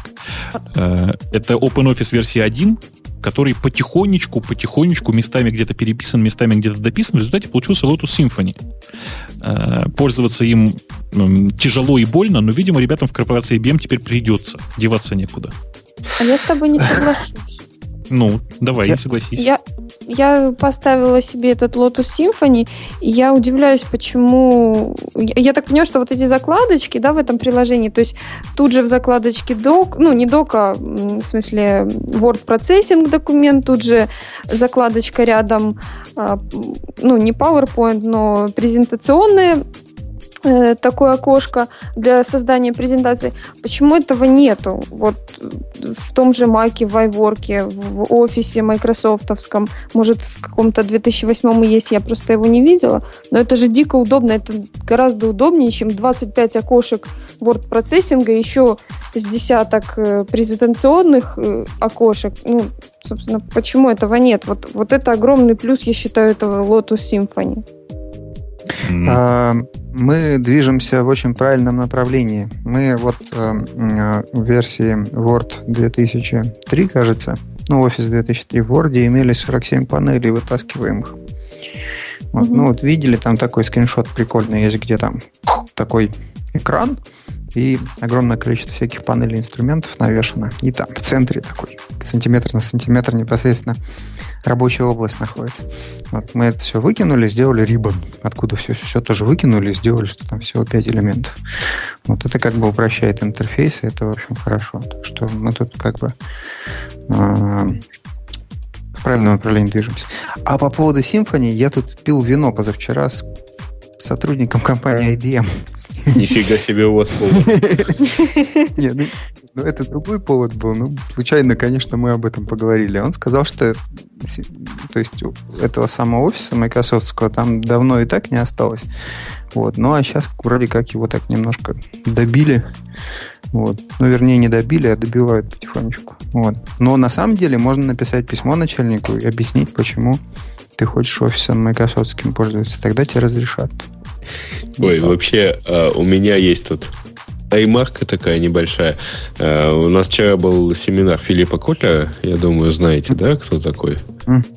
Вот. А, так у него был замечательный слайд на одном из семинаров про то, что вот все в мире меняется и так далее. Вот вчера было то, сегодня это, а завтра будет совсем другое. Там, например, на автомобиле вчера был Ford, сегодня Toyota, завтра Chery китайская, то есть. Вот. Вчера был, э, дай бог памяти, там, вчера был радиоцентр, сегодня Apple iPod, а завтра будут мобильные телефоны. Там был замечательный, э, одна из параллелей выглядела так. Вчера был IBM, сегодня Microsoft, завтра Linux. Ну... Претензии, пожалуйста, к бывшему одесситу Филиппу Котлеру. Вы, главное, не забывайте, что Фил Котлер, Котлер это чувак, который э, уверенно в начале 90-х заявлял, что к концу 90-х наружной рекламы не останется вообще, она вся умрет. Это задокументировано в его книге, и я боюсь, что ну, после этого тяжело серьезно воспринимать этого человека как хорошего, э, как бы это сказать, а, пророка. А еще, а еще он не, говорил, что на, на рынке но... есть да. Еще он говорил, что на рынке есть один лидер, и он получает практически все. Потом есть второй игрок, который получает немножко. Вот, а остальные, значит, как бы не имеют значения. Вот, ну, вот это вот опровергает вот эту вот сложившуюся... Ну, ты знаешь, нет, в принципе, это очень такая правильная позиция, я ага. бы тебе сказал. Что примерно ага. то же самое Траут с Райсом рассказывали. Не, не, Котлер прав, конечно, это, но он про деньги говорил. Ты понимаешь? Он говорил про заработок. Linux сам по себе ничего не зарабатывает. Не, я его, Нет, я, я его тогда по себе, в общем, ни на первого, ни на второго игрока не, не тянет. Ну да. А у меня к вам перебивочка. Надо полезное сказать. У нас никаких полезных тем сегодня нет. Я думаю, одну полезную надо все-таки выдать, которая практически всем поможет. А именно о том, что Пилигрим Марк, который, на мой взгляд, написал лучшую книгу по питону всех времен и народов, Dive как по-русски этот dive into Python называется? Ныряя в... Да, ныряя в Python. Короче, dive into Python называется, неважно. Короче, эта книжка вышла в версии 3. Там такая луковая статистика сказана. 80% новых материалов, 20% переписанных. Это не по отношению к старому, а по отношению, я так понимаю, к количеству изменений. Потому что не может быть 100% всего переписано уж так. Совсем. Тем не менее, книга, которая просто must-have у каждого – и либо в электронном виде, либо в бумажном. Я даже рекомендую вам ее купить, потому что это одна из тех, что приятно иметь на полочке. Слушай, ну, а знаешь, если я поставил да. себе Eclipse, то можно я не буду это покупать, а? Нет, Нет если ты, ты поставил Eclipse и PyDev, тебе эта книга нужна. Не обязательно покупать, она open source книга, по-моему. То есть она ну, раздается она, всем. Она, она раздается в онлайне действительно всем. То есть я ее обязан пока... прочитать еще, да? Да. Обязательно. Я нужно проверю. Только аккуратно нужно к этой, к этой книге сейчас относиться, потому что свежая версия описывает э, язык э, Python 3, э, на котором, прямо скажем, пишут сейчас далеко не все, и, собственно, миграция на третью ветку Python, она еще не состоялась так по-серьезному-то. О, ужас. Но книга Мало хороша. того, что надо учить, так еще неизвестно зачем. Книга хороша тем, что глупости в ней не рассказывает. То есть тебе Hello World не учат, как писать. Предполагается по умолчанию, что ты умный. Если ты эту книгу нашел, то значит ты умный. А если ты умный, эта книга для тебя. Меня всегда она этим подкупала. И когда меня спрашивают, какую же книгу, вот это та самая книга. Я не уверен, что третья версия вам прямо сейчас нужна. Но как минимум вторую читайте до полного просветления. То есть, и, почитав эту книгу, все равно не узнаешь, как написать Hello World, да? Ну, ты, если начинаешь книгу это читать, подразумевается, что ты и сам догадаешься, как такую фигню написать. Слушай, если не, не, не вылезать далеко из мира open source, у меня э, вообще э, как-то внезапно всплыла в голове тема, которую мы не, не успели обсудить совершенно. А может быть и правильно, что не обсудили, потому что она накопилась. Э, многие не знают, и многие до сих пор не закрыли, но 14 сентября, буквально вот на днях, была опубликована информация о критической уязвимости в Nginx. Это такой сверхпопулярный в России и многих небольших э, других компаниях, так сказать, за пределами России э, веб-сервер, который э, там Игорь Сосоев делает в Рамблере, и э, самое противное, что эта уязвимость, она, к сожалению, была опубликована достаточно поздно, информация о ней и многие до сих пор не, не пропатчились. Если вы нас сейчас слышите, и у вас есть на попечении Nginx, пожалуйста, не забудьте и пропатчитесь уже в конце концов. Вообще по сети ходит неприятный червяк, который атакует эти замечательные Nginx сервера э, и пытается выкушивать, понятно, все что, все, что только можно, и распространяется таким неприятным образом. Постарайтесь эм, быть э, более внимательными, что ли, к безопасности. Будьте люди бдительны. И следующая у нас такая штучка странная. Ну вот представитель Microsoft, наверное, даст ответ. Вы там белины объелись? Да. То есть с, белины с этими самыми, с, с икрой и с севрюгой, видимо, жали. Потому что... Ананасами и рябчиками. Да, и, и мне кажется, грибы были не свежие, потому что PHP, собственный акселератор выпустить, это, это я столько не выпью. Ой, я в этом участвовал. Зря ты это сказал. Он Нет, пил. Более того, более того, самые главные тестеры этого акселератора это э, первая компания GoDaddy, вы ее все знаете, да? Вот угу. Вторая компания, втор, второй тестер мировой это компания Bittrex, третий тестер это компания MasterHost. Вот, развлекаемся. А о чем мы говорим? Ты не можешь перевести на человеческий язык?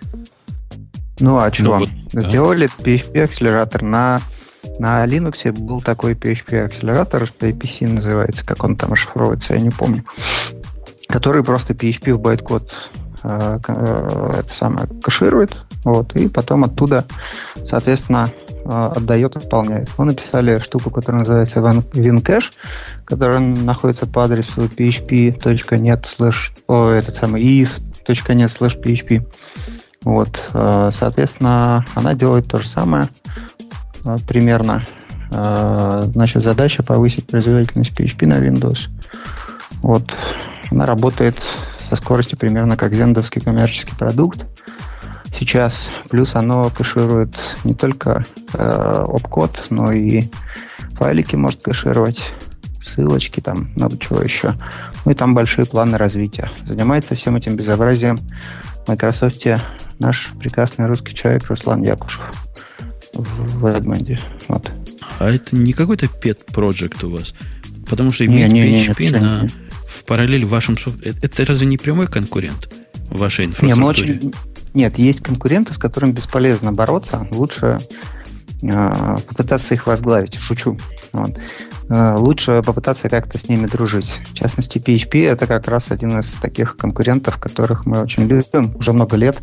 Собственно, у нас и IS 7 вышел с поддержкой PHP, то есть модуль FastAGI для IS мы выпустили, который там, кардинально ускоряет производительность PHP на Windows и стабильность, который мы, собственно, а, ну, это зендовский модуль, но мы в него как бы контрибьютим. Вот. Ну и в PHP сам. Мы устраивали много багов в PHP за последнее время. Вот. Круто, мы, мы круто. Сделали... А сколько своих добавили? Не, не, пока не, очень. Пока нормально. В рамках... Петя, Нет, подожди, подожди, подожди. Боб, Боб, давай, подожди, давай, еще, давай, еще, да. еще одна важная штука. Это мы сделали нативный драйвер э, Microsoft SQL Server для PHP. Вот. Ага. Ну, тоже Скажи, то есть я правильно вяжут, понимаю, что... Вяжут, как ты да. смотри, как они вяжут. AES с одной стороны, MS SQL с другой стороны, PHP, который... А есть такие живые люди, вот просто в аудитории я спрошу, которые имеют, э, ну, не, не неосторожность, а смелость. Имеют смелость PHP под AES юзать. Такое бывает вообще в жизни? Да, я, я так подозреваю, что после того, как вы, пардон, два года выживали отсюда людей, которые что-то запускают по ИИС, после Мы этого вы N лет выживали Точно, точно. Людей, Вы которые не, не, не, гнобили людей, которые пользуются PHP, у меня как-то есть такое. Ну, значит, продолжая, продолжая традицию, Петя, я правильно понял, что вы действительно приложили руки, Microsoft приложила руки э, к PHP, да, по большому счету? Да, да. А, ты хочешь да. понять, почему PHP настолько... Нет. Ага. Вымыли? Руки-то после Понимаешь, этого. Понимаешь, что Да мы постоянно моем, потому что неприятно. Э, шучу, шучу. Ребят, ну, шутки, ну, шутки шутками. А может... В Microsoft нужно постоянно мыть руки. Да? У меня есть вопрос ребром к Пете. Слушай, может, вы еще и, и Perl дописываете? Я тебе по секрету скажу. Только синтаксис. Они FastCGI этот самое того запустили. У них в, ИИСе работает FastCGI. Можешь Это Perl другой поднять. специальный FastCGI. Ну, в принципе, Неправда. Да. Это да, обычный FastCGI. Да. И Perl, Нет, мы его два года хачили. Нет, неправда. Ну, ну, в смысле, ты можешь Perl запустить, но это не тот. Я теперь понял, что такое смешанное чувство, в, если смотреть со стороны Бобука. Это когда он узнает, что Microsoft саппортит PHP. Нет, это не смешанное чувство это как раз ощущение, что yes, понимаешь, это знаешь, это как нирвана. По ты сидишь, полное ты ощущение считаешь, мировой гармонии, да, вот, да, вот да. Они да? сошлись, они нашли это, друг знаете, друга. Российская реклама. Иногда они объединяются. Простите. Да. И а... встретился с PHP. Я вас поздравляю. Худший продукт я, Microsoft я... встретился с худшим произведением эм, open source. Ну да. как? Ты, ты же понимаешь, что если радио T будет написано на PHP и э, его водрузить, да, на... На EIS? Знаете, если ну, Microsoft предоставит нам два новых сервера... Два. Одного, одного. Ну не, как? Не, не. Два. Окей, одного, но он должен быть мейнфрейм. Петя, соглашайся. Короче, у нас есть другая радостная новость. Не прошло и 10 лет, без всяких привлечений, прошло всего 7 лет, и Wi-Fi 802.11n теперь стандарт. И если ваши access point ы до этого были подозрительные, теперь они стали прямо настоящие, стандартные и гоняют данные не просто как, а, а сложно как, по стандарту. Да, меня, я только что, я только что гнобил Петю, готов э, сказать вам странное. Сейчас я буду Петю хвалить, смотрите все. Wow. Я, я сегодня проводил тест. Знаете, у меня стоит, у меня, у меня здесь рядом буквально стоит два ноутбука. Э, один из них с 802.11n э, это, собственно, MacBook Pro, а угу. второй это Dell какой-то ноутбук, я не знаю у него название, простите. Вот, у него тоже 802.11n. Э, и задача стояла простая. Они одновременно с одного, с одного и того же тайм-капсула по Wi-Fi 802.11n, который наконец-то вышел из, из драфта, копировали, ну, простите за откровенность, порно. 40 гигабайт копировали. Я не знаю, как это произошло, но деловский ноутбук стабильно каждый файл успевал э, прочитывать на 20-30% быстрее. Я не знаю, что придумать по этому поводу. Может быть, конечно, 802.11n и вышел из драфта, и все наконец-то начали активно э, им пользоваться, но такое ощущение, что ноутбуки под Windows это делают быстрее. Расскажите мне, почему? Там есть масса, наверное, причин, по которым это можно сделать быстрее. То есть, например, можно запретить ему ходить, э, запретить ему совместимость э, с G-диапазоном. Это во-первых. Во-вторых, ну, можно, ему, можно его перетащить э, в 5 гигагерцовый Значит, не держите, не держите меня за поца, а если держите, то хотя бы держите нежно. Конечно же, конечно же, G он вообще выключен уже давно. У меня все девайсы дома 802.11n. Я уже давным-давно выдохнул по этому поводу. У меня есть одна единственная точка, отдельная точка с поддержкой G, она исключительно для iPhone. Все. А у новых тоже N уже, кстати. У новых, во всяком случае, тачей N прямо на борту. Нет, так вы так и не ответили мне на вопрос. Не, не, не, не, не переключайтесь, пожалуйста. У нас тут небольшой, как это, 802.11 срач. Расскажите мне, почему одно устройство работает настолько быстрее? Да не, я думаю, это с каким-нибудь кэшированием чего-нибудь там связано, записи на диск какой-нибудь. Слушай, я тебе уверяю, а не думаю, что не было, оно не было закэшировано. Гриш, а у тебя там шифрование включено? Шифрование выключено. На обеих машинах. На, ну, не, а на точке. Точка открытая. Никто не Мне в действительности в этой новости очень понравилось, поскольку эта новость была скопирована с лора, ага. то мне очень понравилась э, строчка про то, что вот в Linux еще не везде эта поддержка включена. Это, конечно, здорово. А, по истечении двух лет того, что э, два года назад, по-моему, это все было сильно опубликовано и это никаких был, изменений. Нет, это не был драфт уже. Два года назад был, э, это, это уже был практически драфт. Нету драфт. Это ну, просто драфт, последний ребята. драфт был какой-нибудь. Это был самый последний драфт, и за два года он никак не поменялся. Сереж, я понимаю твою нападку. Нападка правильно звучит так. У нас, блин, три года, как уже есть куча девайсов, работающих 802.11n, у Linux до сих пор нет поддержки. Ага. Ну, э, правильно это говорить, что она, конечно, есть, просто это, ну, действительно, это поддержка. В смысле, 802.11n э, под Linux не работает, его надо поддерживать. Упасть не упадешь, но... Нет, оно просто падает. Вот ага. реально, реально просто он, ну, действительно, это, это очень неправильная, очень, очень большая проблема сейчас то, что по Linux 802.11n работает, ну, просто плохо. То есть не то, что просто плохо, из рук вон плохо. Подожди, а ты а. вот и, ты, ты говоришь плохо. Из моего опыта я нигде его вообще не смог запустить. Ни на одном ну, из тех компьютеров. Я тебе, скажу, я тебе скажу больше. У нашего эм, как бы это сказать, любимого, ну, давайте, давай я скажу так. У моего любимого читателя чата Свана и активного участника нашего чата Свана э, на его нетбуке 802.11, подъем 802.11n приводил к перезагрузке Linux. Так вообще, если ничего, так. Хорошее а дело. Чё? То есть, то есть а, идешь, а идешь... А заключался к падению Linux с, с последующей перезагрузкой? Или вот оно само уходило перезагрузка? Все, все очень клево. Под, берешь нетбук, подходишь к точке 802.11n, как только он сигнал видит, он перезагружается. Вау. Удобно. По-моему, это отлично. Да-да-да, если надо перезагрузиться, подошел к точке и ушел. Вот, э, насколько я понимаю, было так. Насколько я понимаю, было так. У Свана Виста пишет кто-то кто тут в чате. Слушайте, ну, ребята, ну... Э, у Свана, у Свана Apple прекращайте так серьезно вестись на, на реплике Свана. Так вот. Э, да, да, да. В жизни Свана всегда есть место Apple, да. Э, в действительности 802.11n Linux, ну, давайте скажем так, в последних ядрах он 802.11n поддерживает, но эта поддержка пока в таком состоянии, что пользоваться ей нельзя. Если очень коротко. Я думаю, что там в, в ближайшие пару месяцев... Э, да, в ближайшие пару месяцев все изменится. В ближайшие пару месяцев все изменится, потому что разработчики вот уже схватились и начали очень активно колупать. Кстати, вам правильно пишет человек, а зачем 802.11 на серверах? Э, действительно, далеко не первый приоритет для серверной ОС поддерживать 802.11. Э, Вам что, провод тяжело пронести? Ты знаешь, э, Linux же он не только на серверной стороне, он еще в эмбеддедах очень много. А там 802.11n уже становится ну, довольно важной задачей. Гриш, несмотря на отсутствие звука, я тебе могу сказать, что, в общем, он и на клиентских машинах далеко не редок. Ну, один процент. Петя празднует тут вовсю уже как, угу, какую неделю. Угу. Слушай, Петя... Я уже а, даже вино допил уже все. А вот в продолжении моего вопроса про да грибочки... вы там все пьяные. Простите. Да. Про, про гриб... Ты думаешь, пьяные? Мне кажется, это грибочки. Не свежие. Угу. Не, хлопцы сопряженные, да. Microsoft запустила свою Open Source Foundation. Угу. Читаю так, читаю сверху, читаю снизу. Э, не понимаю, мир сдвинулся. Какой open source? Microsoft open source в одном предложении. Угу. Не, во-первых, э, shift такой глобальный произошел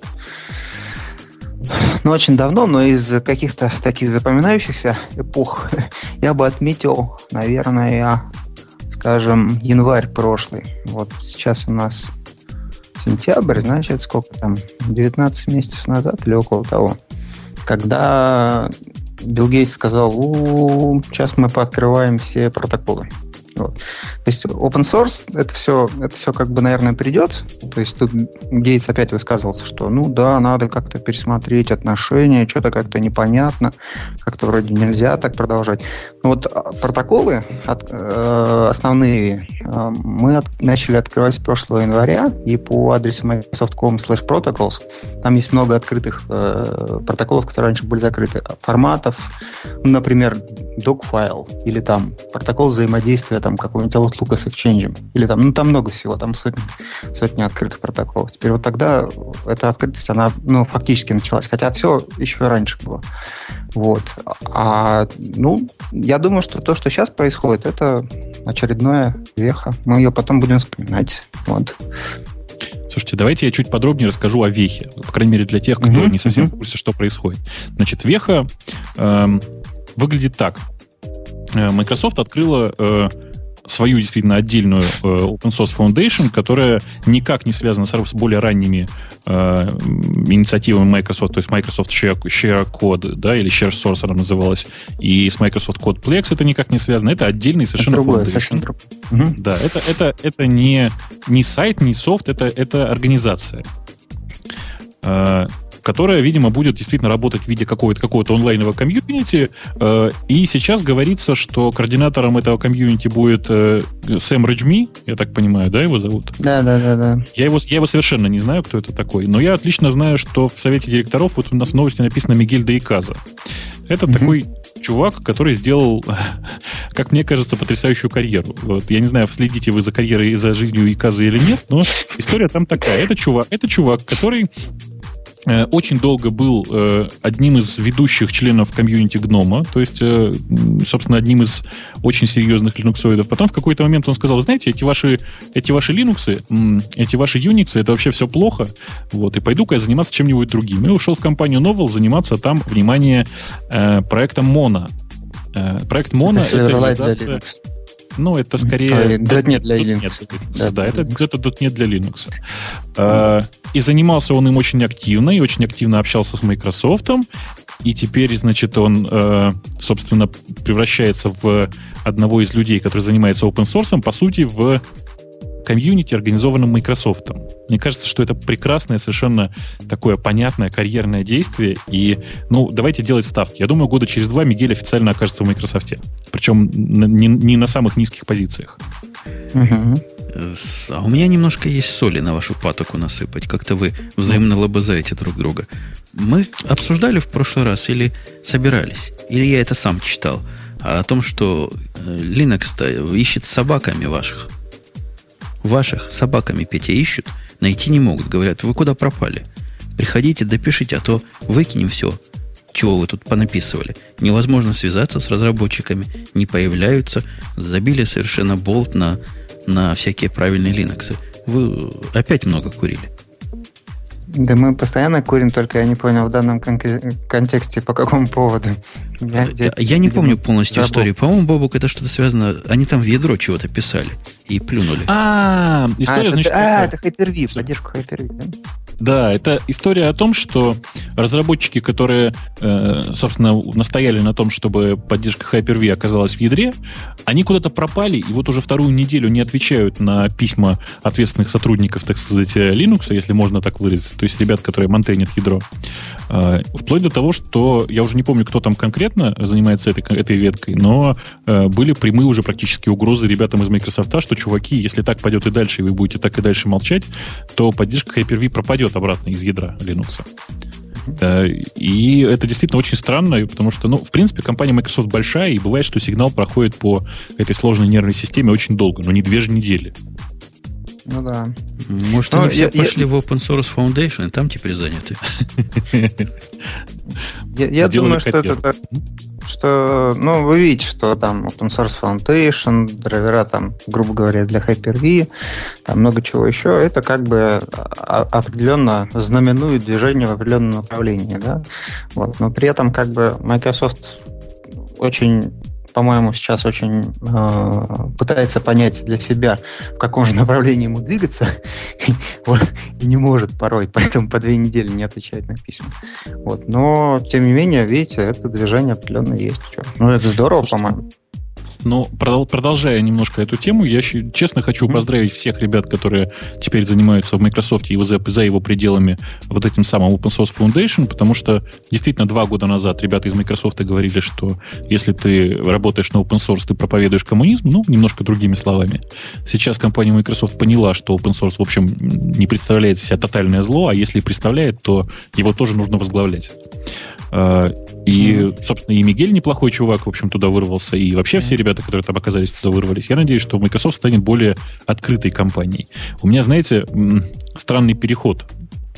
Я вот говорю про открытость, про то все, про пятое, десятое. Скажи, Петя, у меня к тебе странный вопрос. Вот ты про Zoom знаешь точно больше всех. Скажи, а я вообще с Mac, на Маке-то с ним работать хоть как-то смогу? Нет.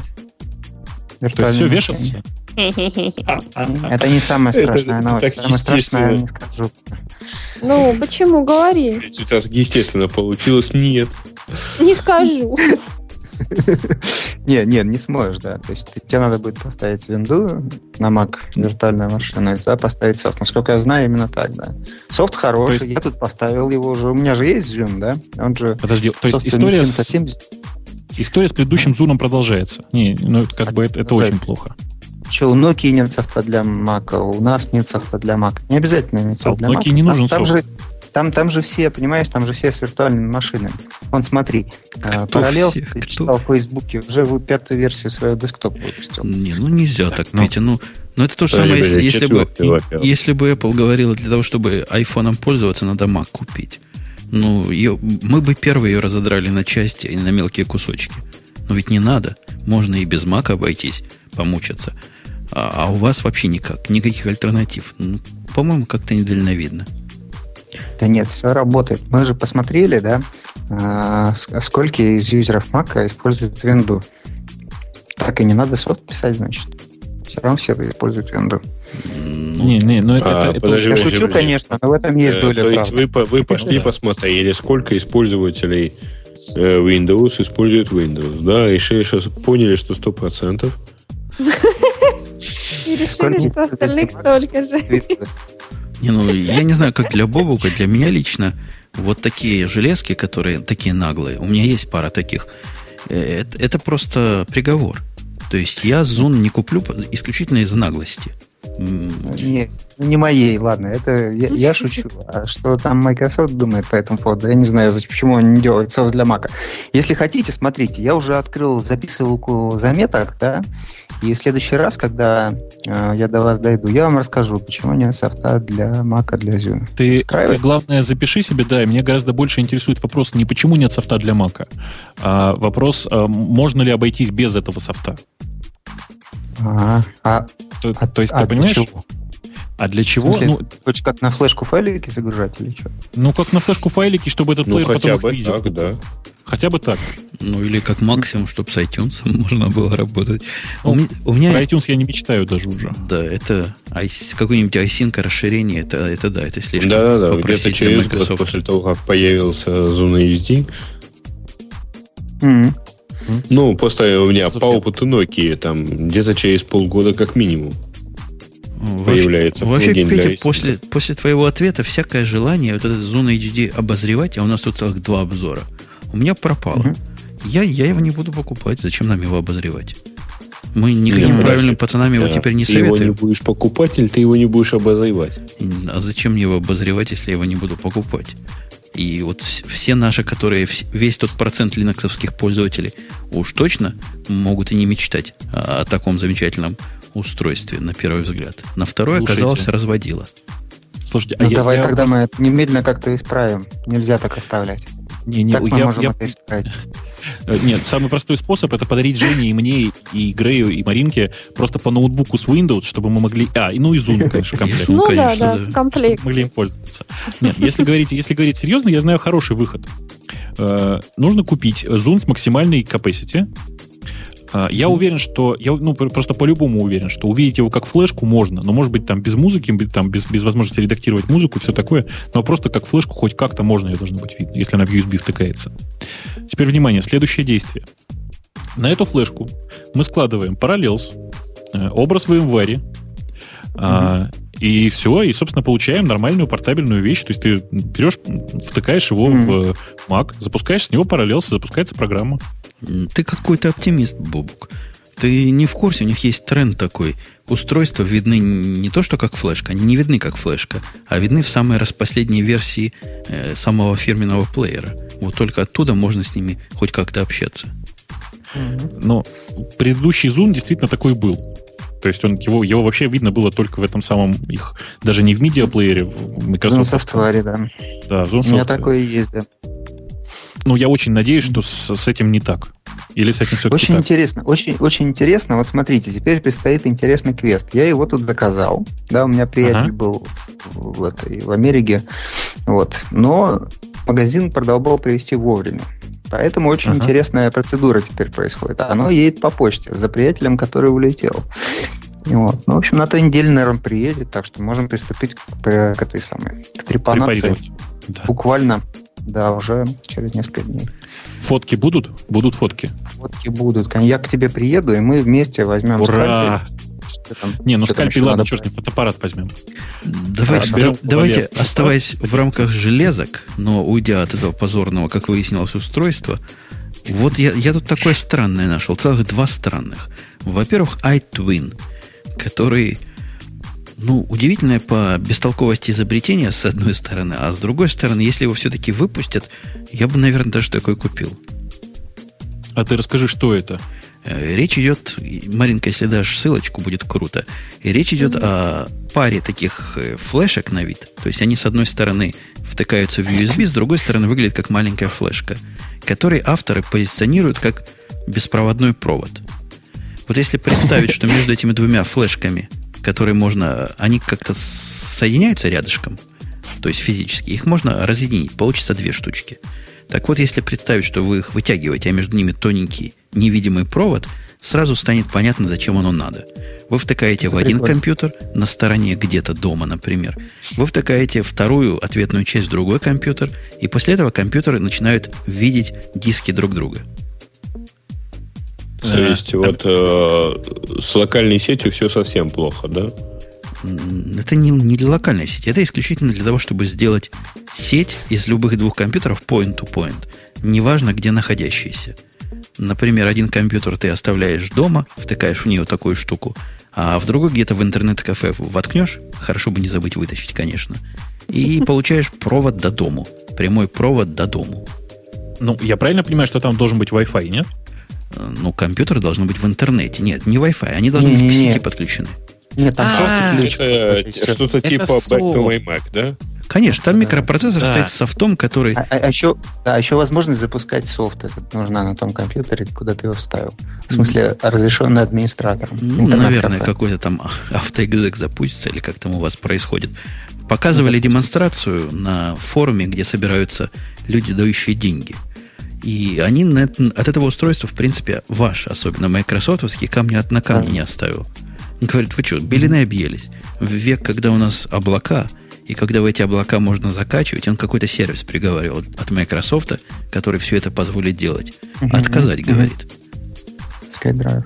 Uh-huh. А мужики отвечают, ты гонишь. Правильно отвечают, кстати, сингапурские мужики на плохом английском языке, говорят, ты гонишь, потому что, а как же тогда флешки продаются в таких диких количествах?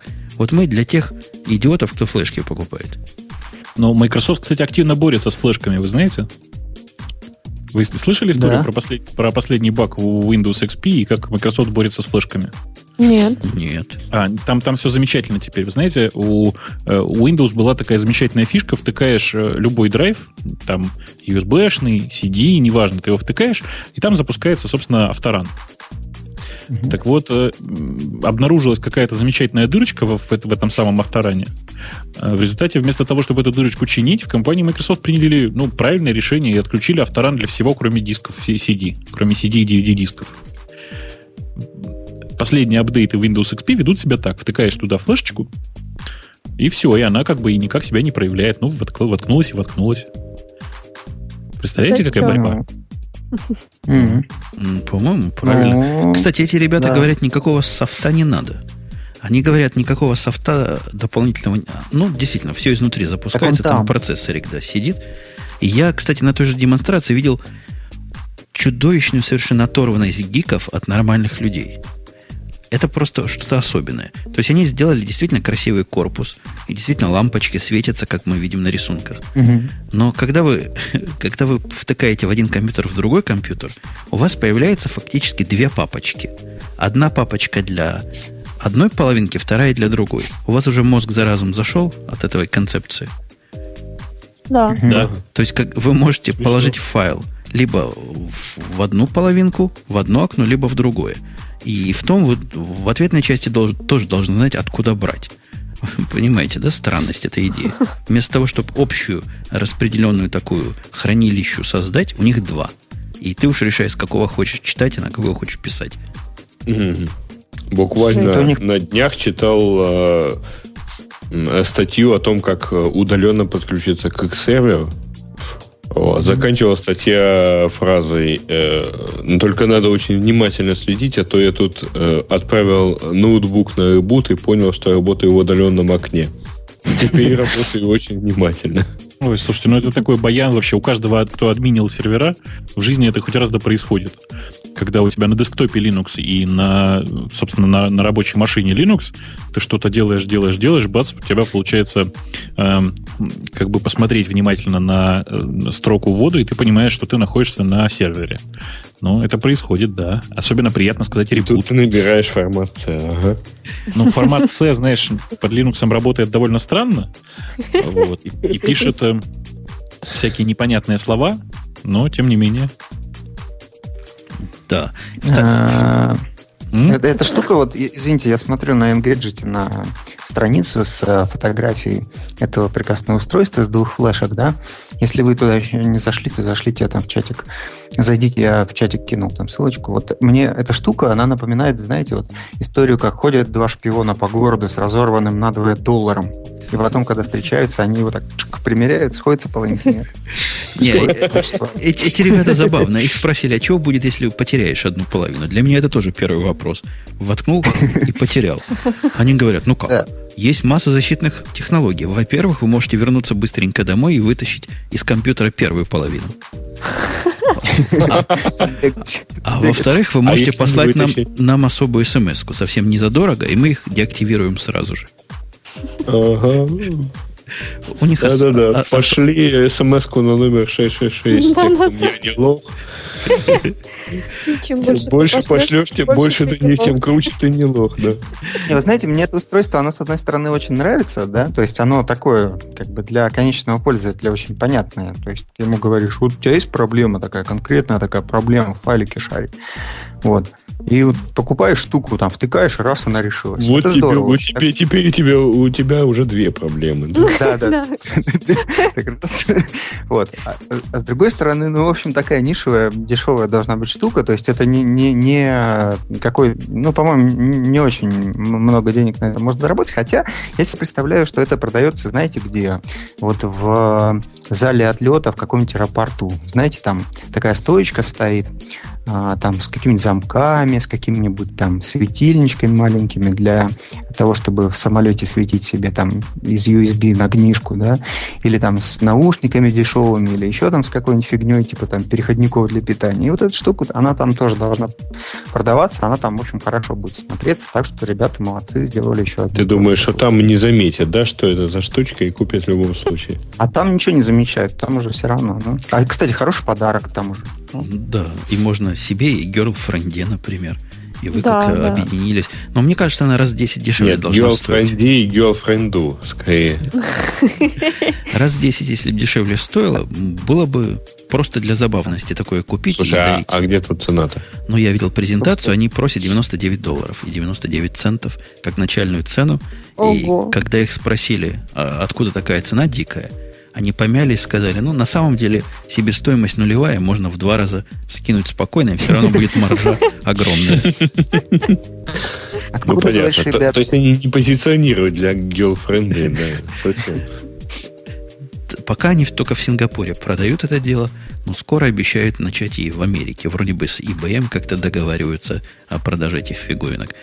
Последнее ну, устройство ну, на сегодня, я думаю, можно будет им закруглить выпуск. Это угу. то, чего вы хотели, но боялись спросить. Ого. Я даже боюсь представить себе, что мы боялись спросить. А вы И боялись... Боюсь, боюсь, боюсь, боюсь спросить то, что мы боялись представить. Вы вот. все давно хотели, но просто не знали, как с этим быть. Как с вашим ноутбуком замечательным использовать мышку. Столько мышек хороших и разных, а мы мучаемся с тачпадами. Как дураки. Э, Мне это напоминает старый афоризм моего товарища. Вокруг, как он говорил, столько девушек хороших, а я на мужик... А, вокруг и столько мужиков красивых, а я все на девушек. Наверное, я, я лесбиян. Так, mm-hmm. что-то вот, вот, вот, вот... Про что ты, собственно?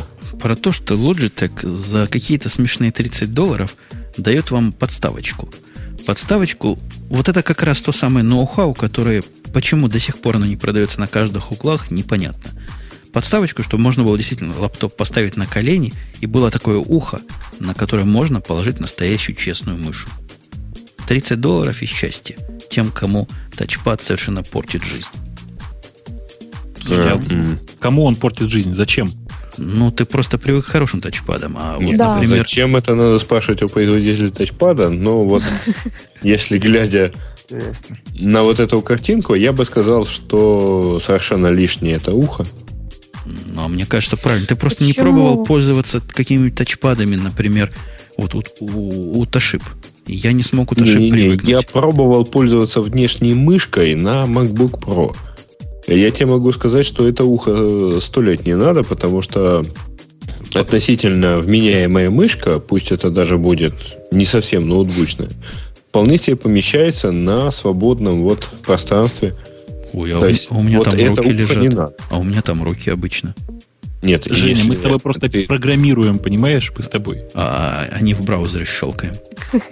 А, ну, да, если, если тебе не нужно одновременно две руки держать на клавиатуре и так далее, то ты вполне можешь себе просто вот на этом промежутке там, где у тебя тачпад, вот, вот это вот свободное место, там вполне помещается мышка, и можно ею спокойно пользоваться. Ну, слушайте, лучше бы они сбоку сделали тачпад, честное слово. Мышку-то мне зачем там?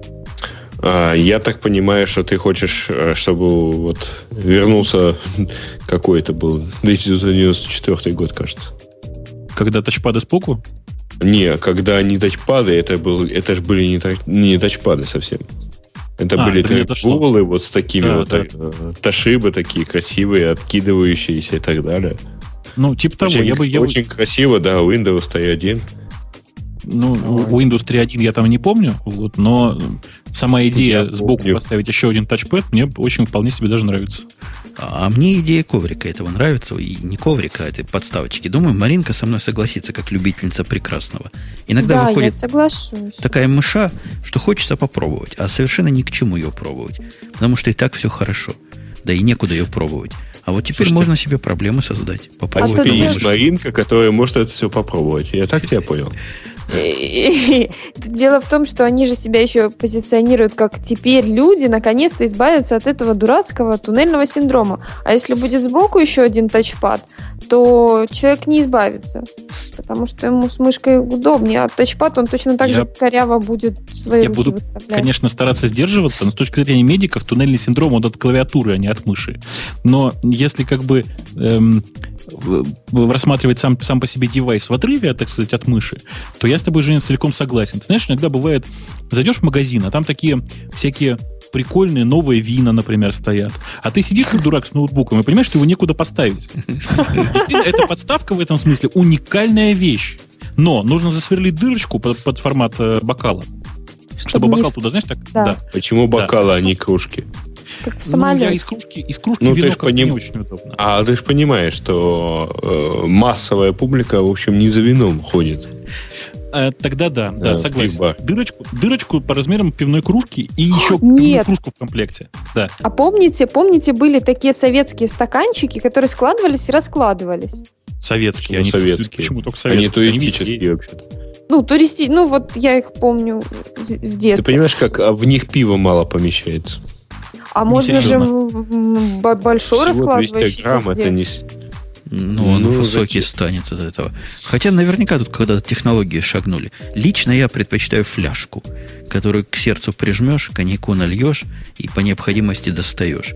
И главное, что нафиг тот ноутбук вообще убрать его? Действительно, с фляжкой в дозоре. Зачем вам ноутбук? Был бы ружье, да хороший товарищ, да песня. Ну да. Как тут анекдот про взлом банкомата, да? Ну что, мы будем подводить бабки и подходить к концам? Не, подожди, Нет. бабок подбивают. Я mm, понимаю, еще, еще вы меня будете... убивают. Еще вы меня будете поправлять. Это великая и могучая русская языка в моем исполнении. Языку. Да, да, да. Языку. А, э, языку разговаривать, а?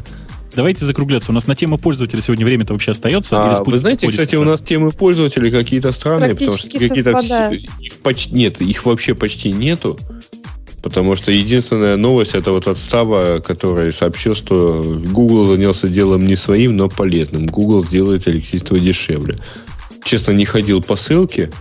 А, тут, по-моему, по ссылке сообщается о том, что вот они будут всячески экономить электроэнергию, инвестировать и так далее. Слушайте, да. ну, ну я понял. Сегодня просто никто не хочет э, получать нашу замечательную футболку. Окей, сегодня никто футболку не получит, раз вы так плохо себя вели и не написали нам тем пользователей. Правда, ну, все остальные... А разве что можно сказать, да, вот совсем, совсем как-то слабо. Во-первых, они как-то не появили никакой известности а, в смысле баллов после да, голосования. Плюс 10. А, ну, плюс 10 это очень холодно. Я мерзну. Это как-то холодно, потому что да, у нас было и плюс 20. Вот. А разве э, вот тема про Chrome TAI, ну, я подозреваю, что сейчас мы и потопчемся с точки зрения того, что под Mac этой версии так и не появилась.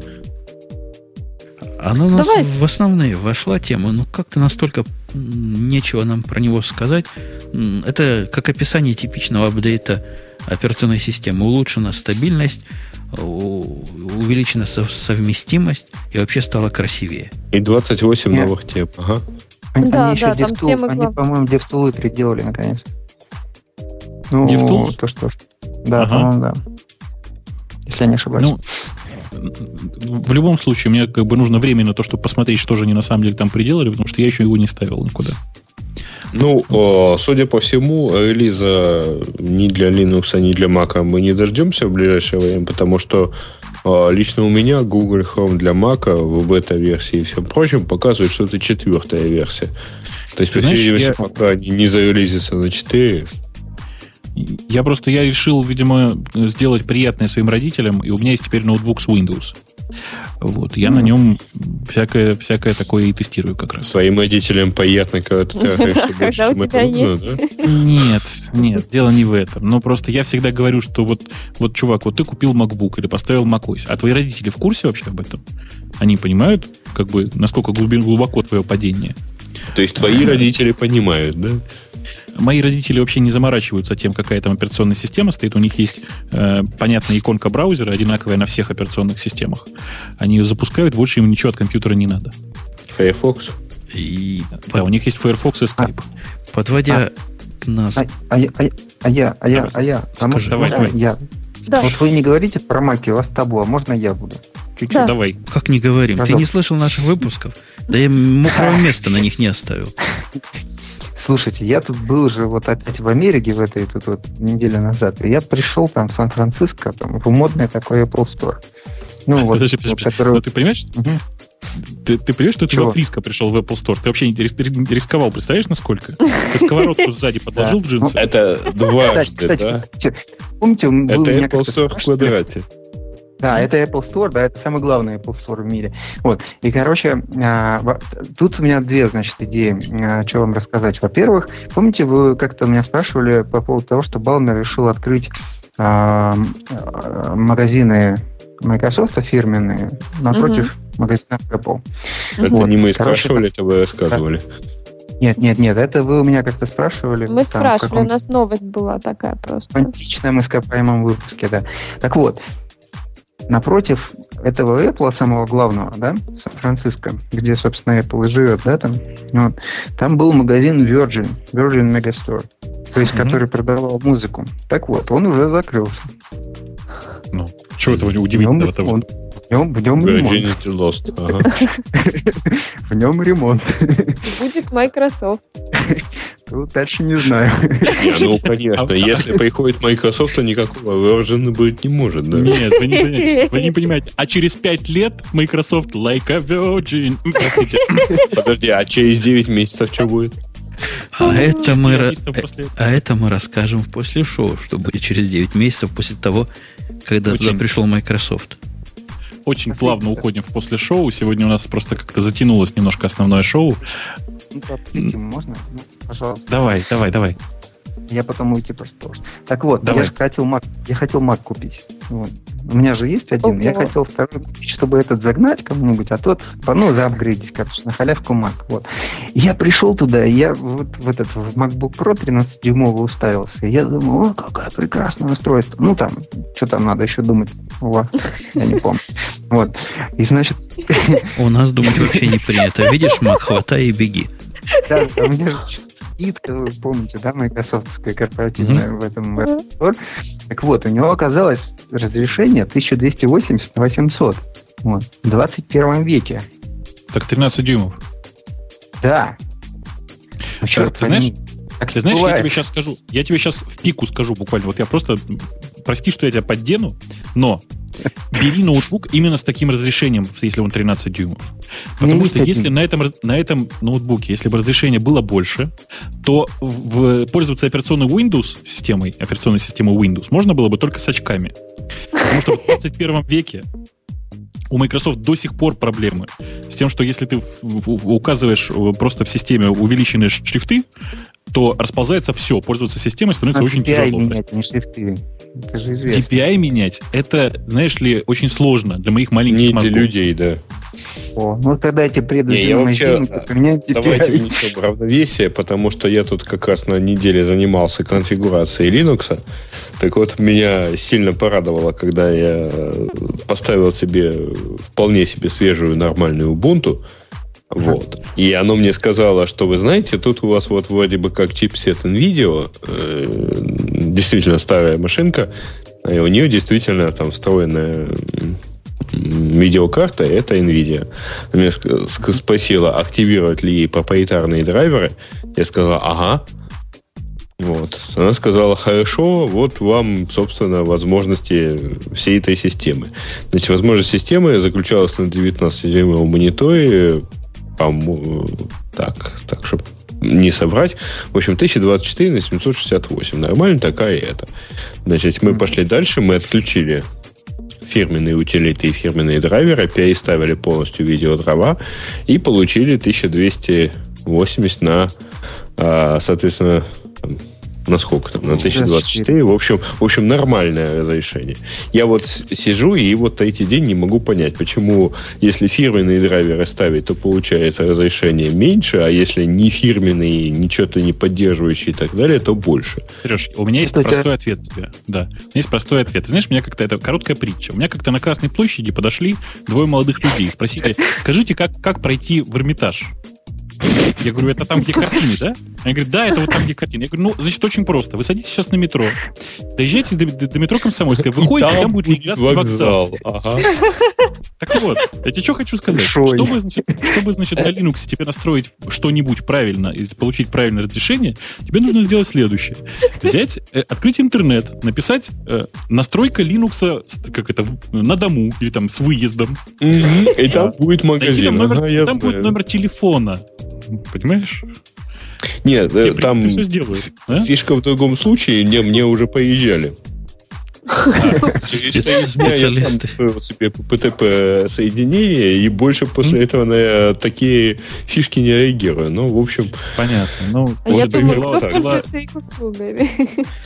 Есть среди нас такие люди. Давайте, давайте, правда, закруглимся. После шоу это дело такое, еще наговоримся. Наговоримся. Мы закругляем сегодняшний выпуск, который был 150 с гаком какой-то. Маринка, помнишь, какой был? Да, четвертый. 154. А 155, соответственно, будет следующим. radio-t.com. У нас были и, и свои, и опять свои. Был Петя, который практически породнен с нашим шоу. Ну, свой. Не, не убавить, не прибавить. Была Маринка, которую мы рады видеть обратно отсутствовала целый раз, и нам ее сильно не хватало.